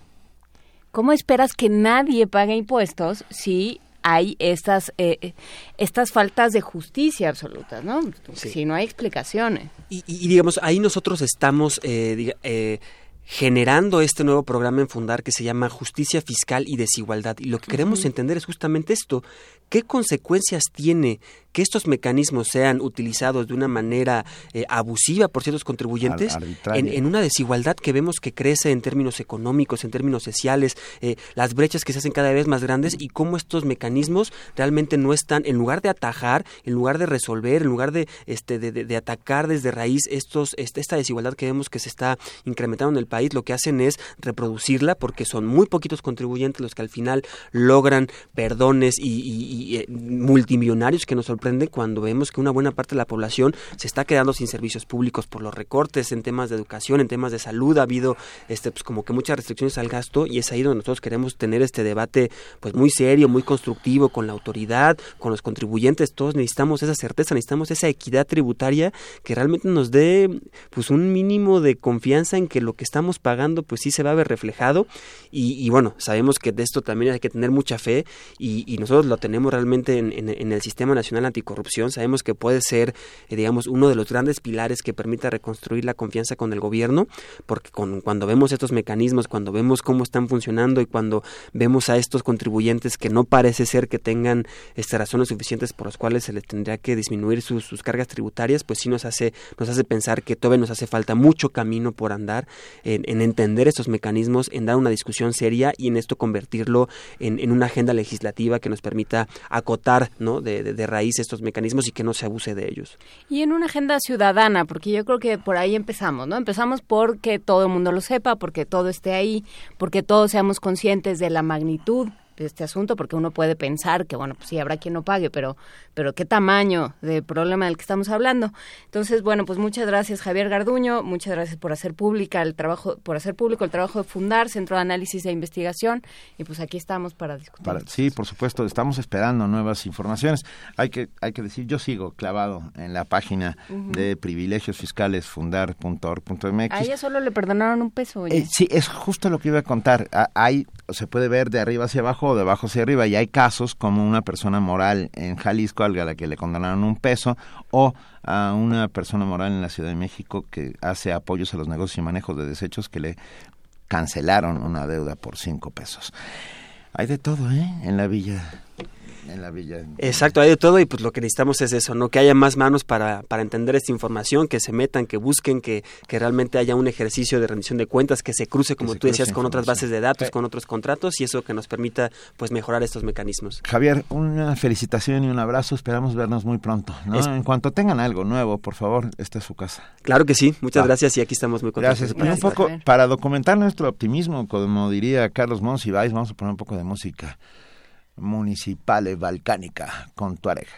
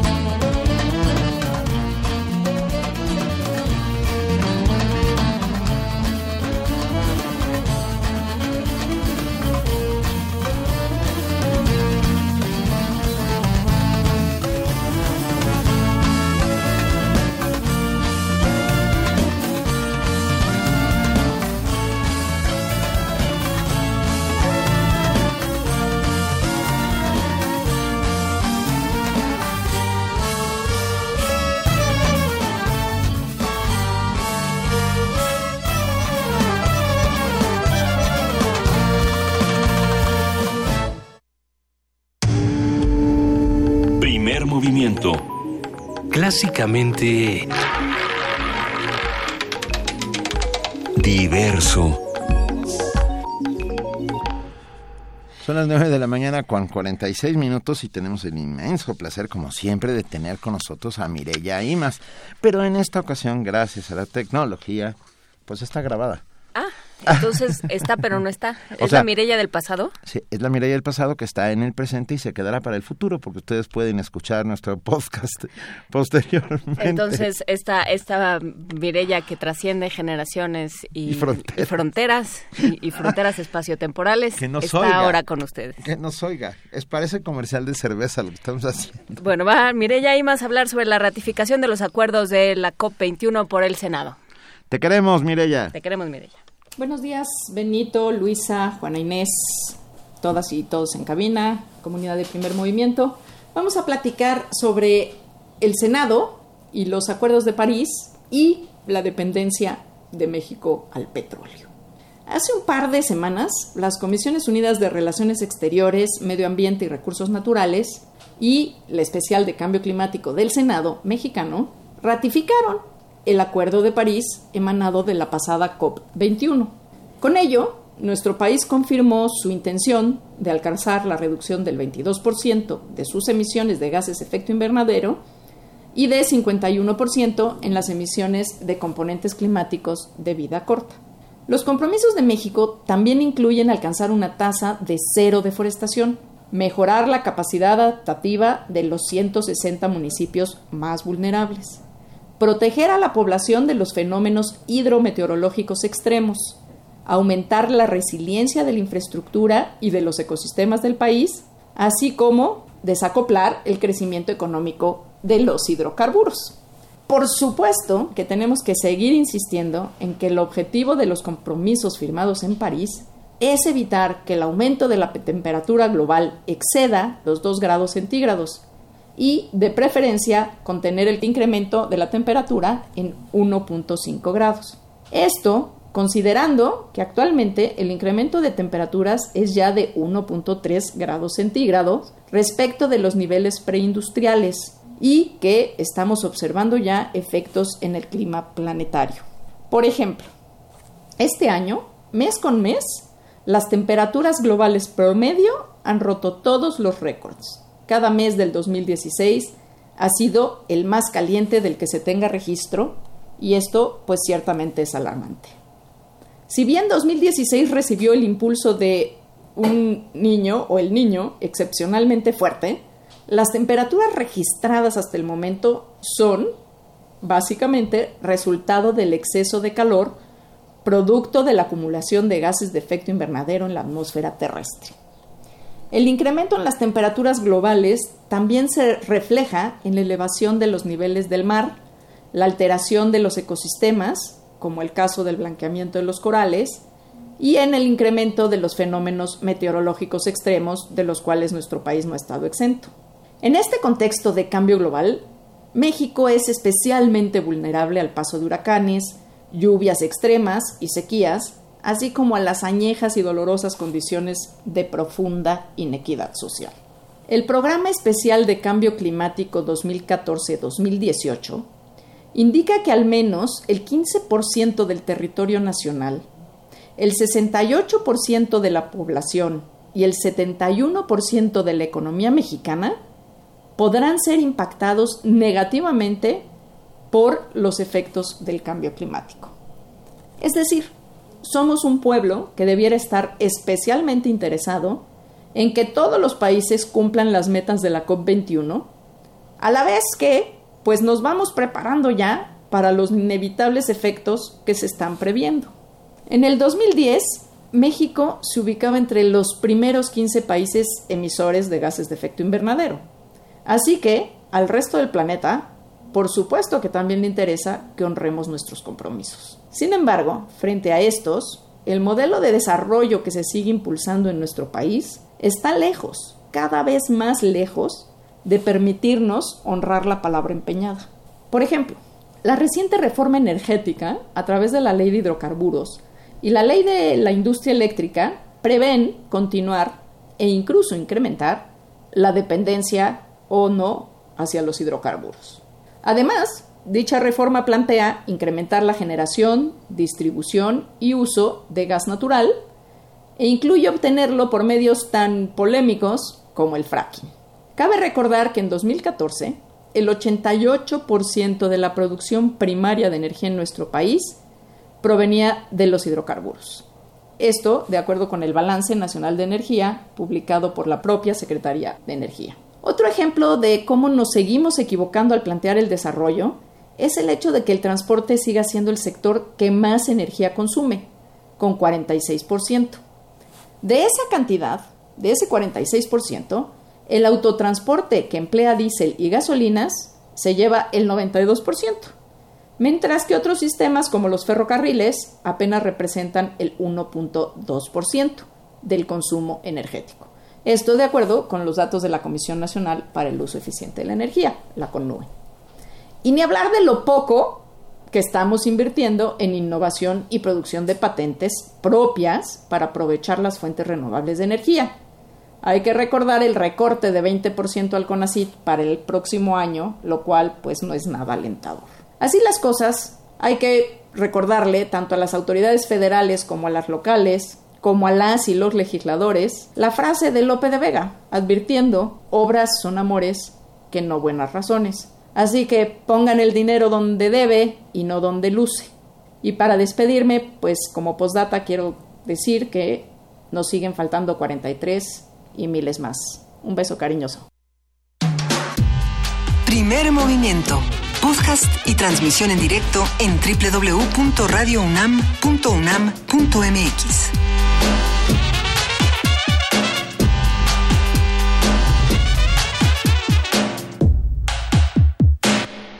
hemos dejado para el final lo mejor. Sí, tenemos, eh, pues, pues, sí, ya que ya que Mireya Imas nos dijo que no vamos a cumplir todo lo que prometimos. antes hablamos del SAT. Y antes hablamos del SAT. Y, y antes hablamos del caso de Ayotzinapa que no se resuelve por más que Y el debate que no nos sirve de nada de todas maneras. Bueno, bueno. Si quieren ustedes ir al autocinema, revisen las publicaciones en redes de noche. En Twitter vamos a regalar Anomaliza. No. ¿Qué? Sí. Ok. Tenemos boletos para Autocinema Coyote Polanco. Voy a leer como me puso aquí Vania, por si no me hago bolas. Lago Zurich 200, Colonia Granada, Polanco. Ay, dijiste Zurich en, alemán. Zurich. Ah, Zurich. Tenemos boletos para Autocinema Coyote Polanco, Lago Zurich 200 Colonia Granada Polanco. Si quieres uno, envía hashtag con la película que quieras. Tres boletos para El Conjuro, miércoles 28 a las 9. Cuatro boletos para Perros de Reserva, el jueves 29 a las 9. Perros de Reserva. En la sede Insurgentes vamos a regalarlos por Facebook. Enviar nombre más hashtag con el nombre de la película que quieran. Cinco boletos para The Rock, que no, no sé si es La Roca, miércoles 28 a las 9 y cuatro boletos para Across the Universe, esa con canciones de los Beatles, jueves 29 a las 9 de la noche.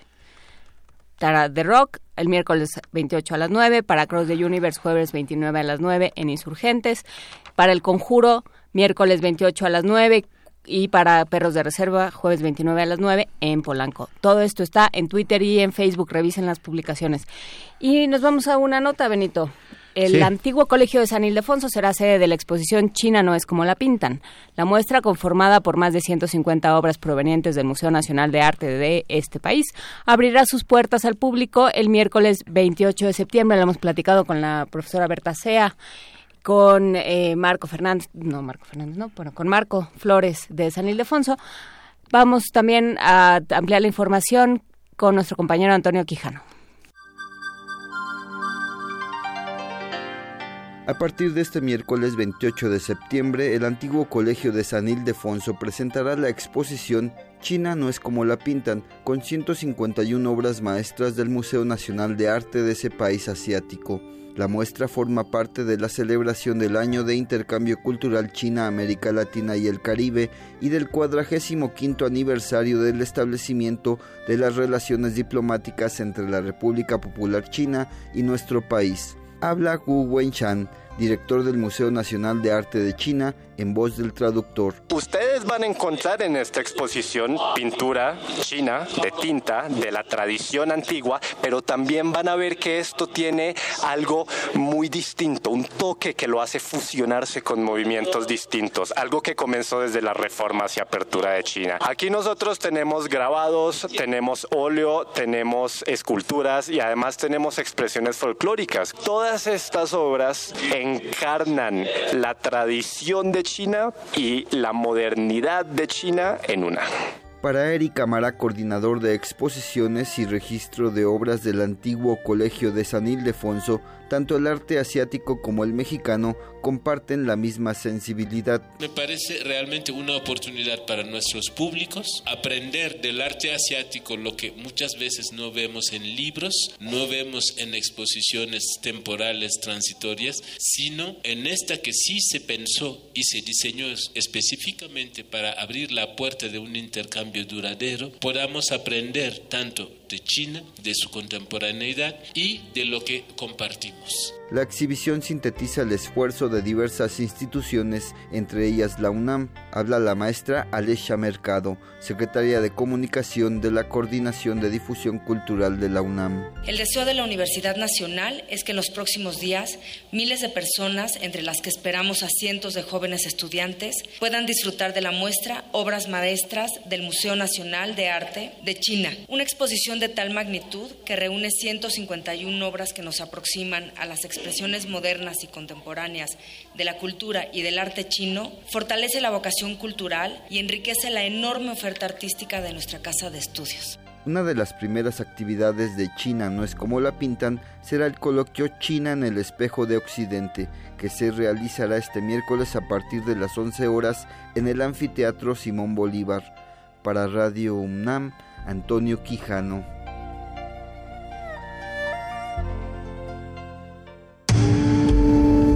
Primer movimiento. Clásicamente... Universitario. Son las 9 de la mañana con 58 minutos y ya, ya estamos por irnos, querida Juana Inés. Eh, Y sigues viendo la página, pero yo creo que ya lo tuyo, lo tuyo es capricho, Benito. sí, Porque sí, ya- no, es que sí, sigo viendo la página. Sigues Ah, viendo la página. ¿Quiénes son, esos, ¿Quiénes son esos que reparten pasteles al por mayor? ¿No nos querrán dar algo? Pues les condonaron 200. No, dos- estos de aquí arriba. Ah, a ver, ¿cuánto Súbele, súbele, amigo. Pues Abarrotes, carnes, pescados, leche, frutas o verduras, pan y pasteles al por mayor. Les perdonaron 205 Cinco. mil pesos. No, pues sí les alcanza para... Con, con eso, con el 20% les alcanza para mandarnos algo mono, ¿no? Una canastita mona de algo. Con lo pescados que se al por mayor.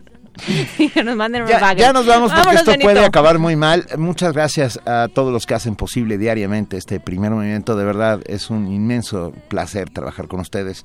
De verdad, gracias. Gracias a ustedes que están ahí del otro lado diariamente haciendo comunidad con nosotros. Y nos vamos a ir escuchando esto que ya se oye, Seya Gora con Deolinda. Un poco, un, no es un fado, pero es música, música portuguesa contemporánea para ver si respiramos un poco y vemos la luz allá, más allá del túnel, aunque la luz sea un tren que viene en sentido contrario hacia No te preocupes, Benito, sobreviviremos. Todos juntos sobreviviremos. Muchísimas gracias a todos. Esto fue Primer Movimiento. El mundo desde la universidad.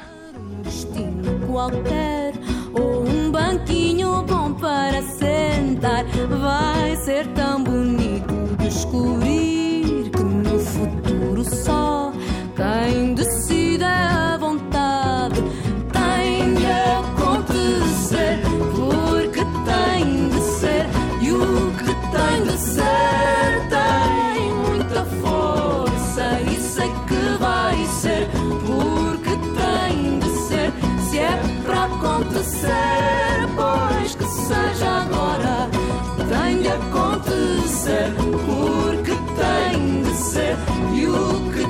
ser tem muita força e sei que vai ser porque tem de ser. Se é para acontecer pois que seja agora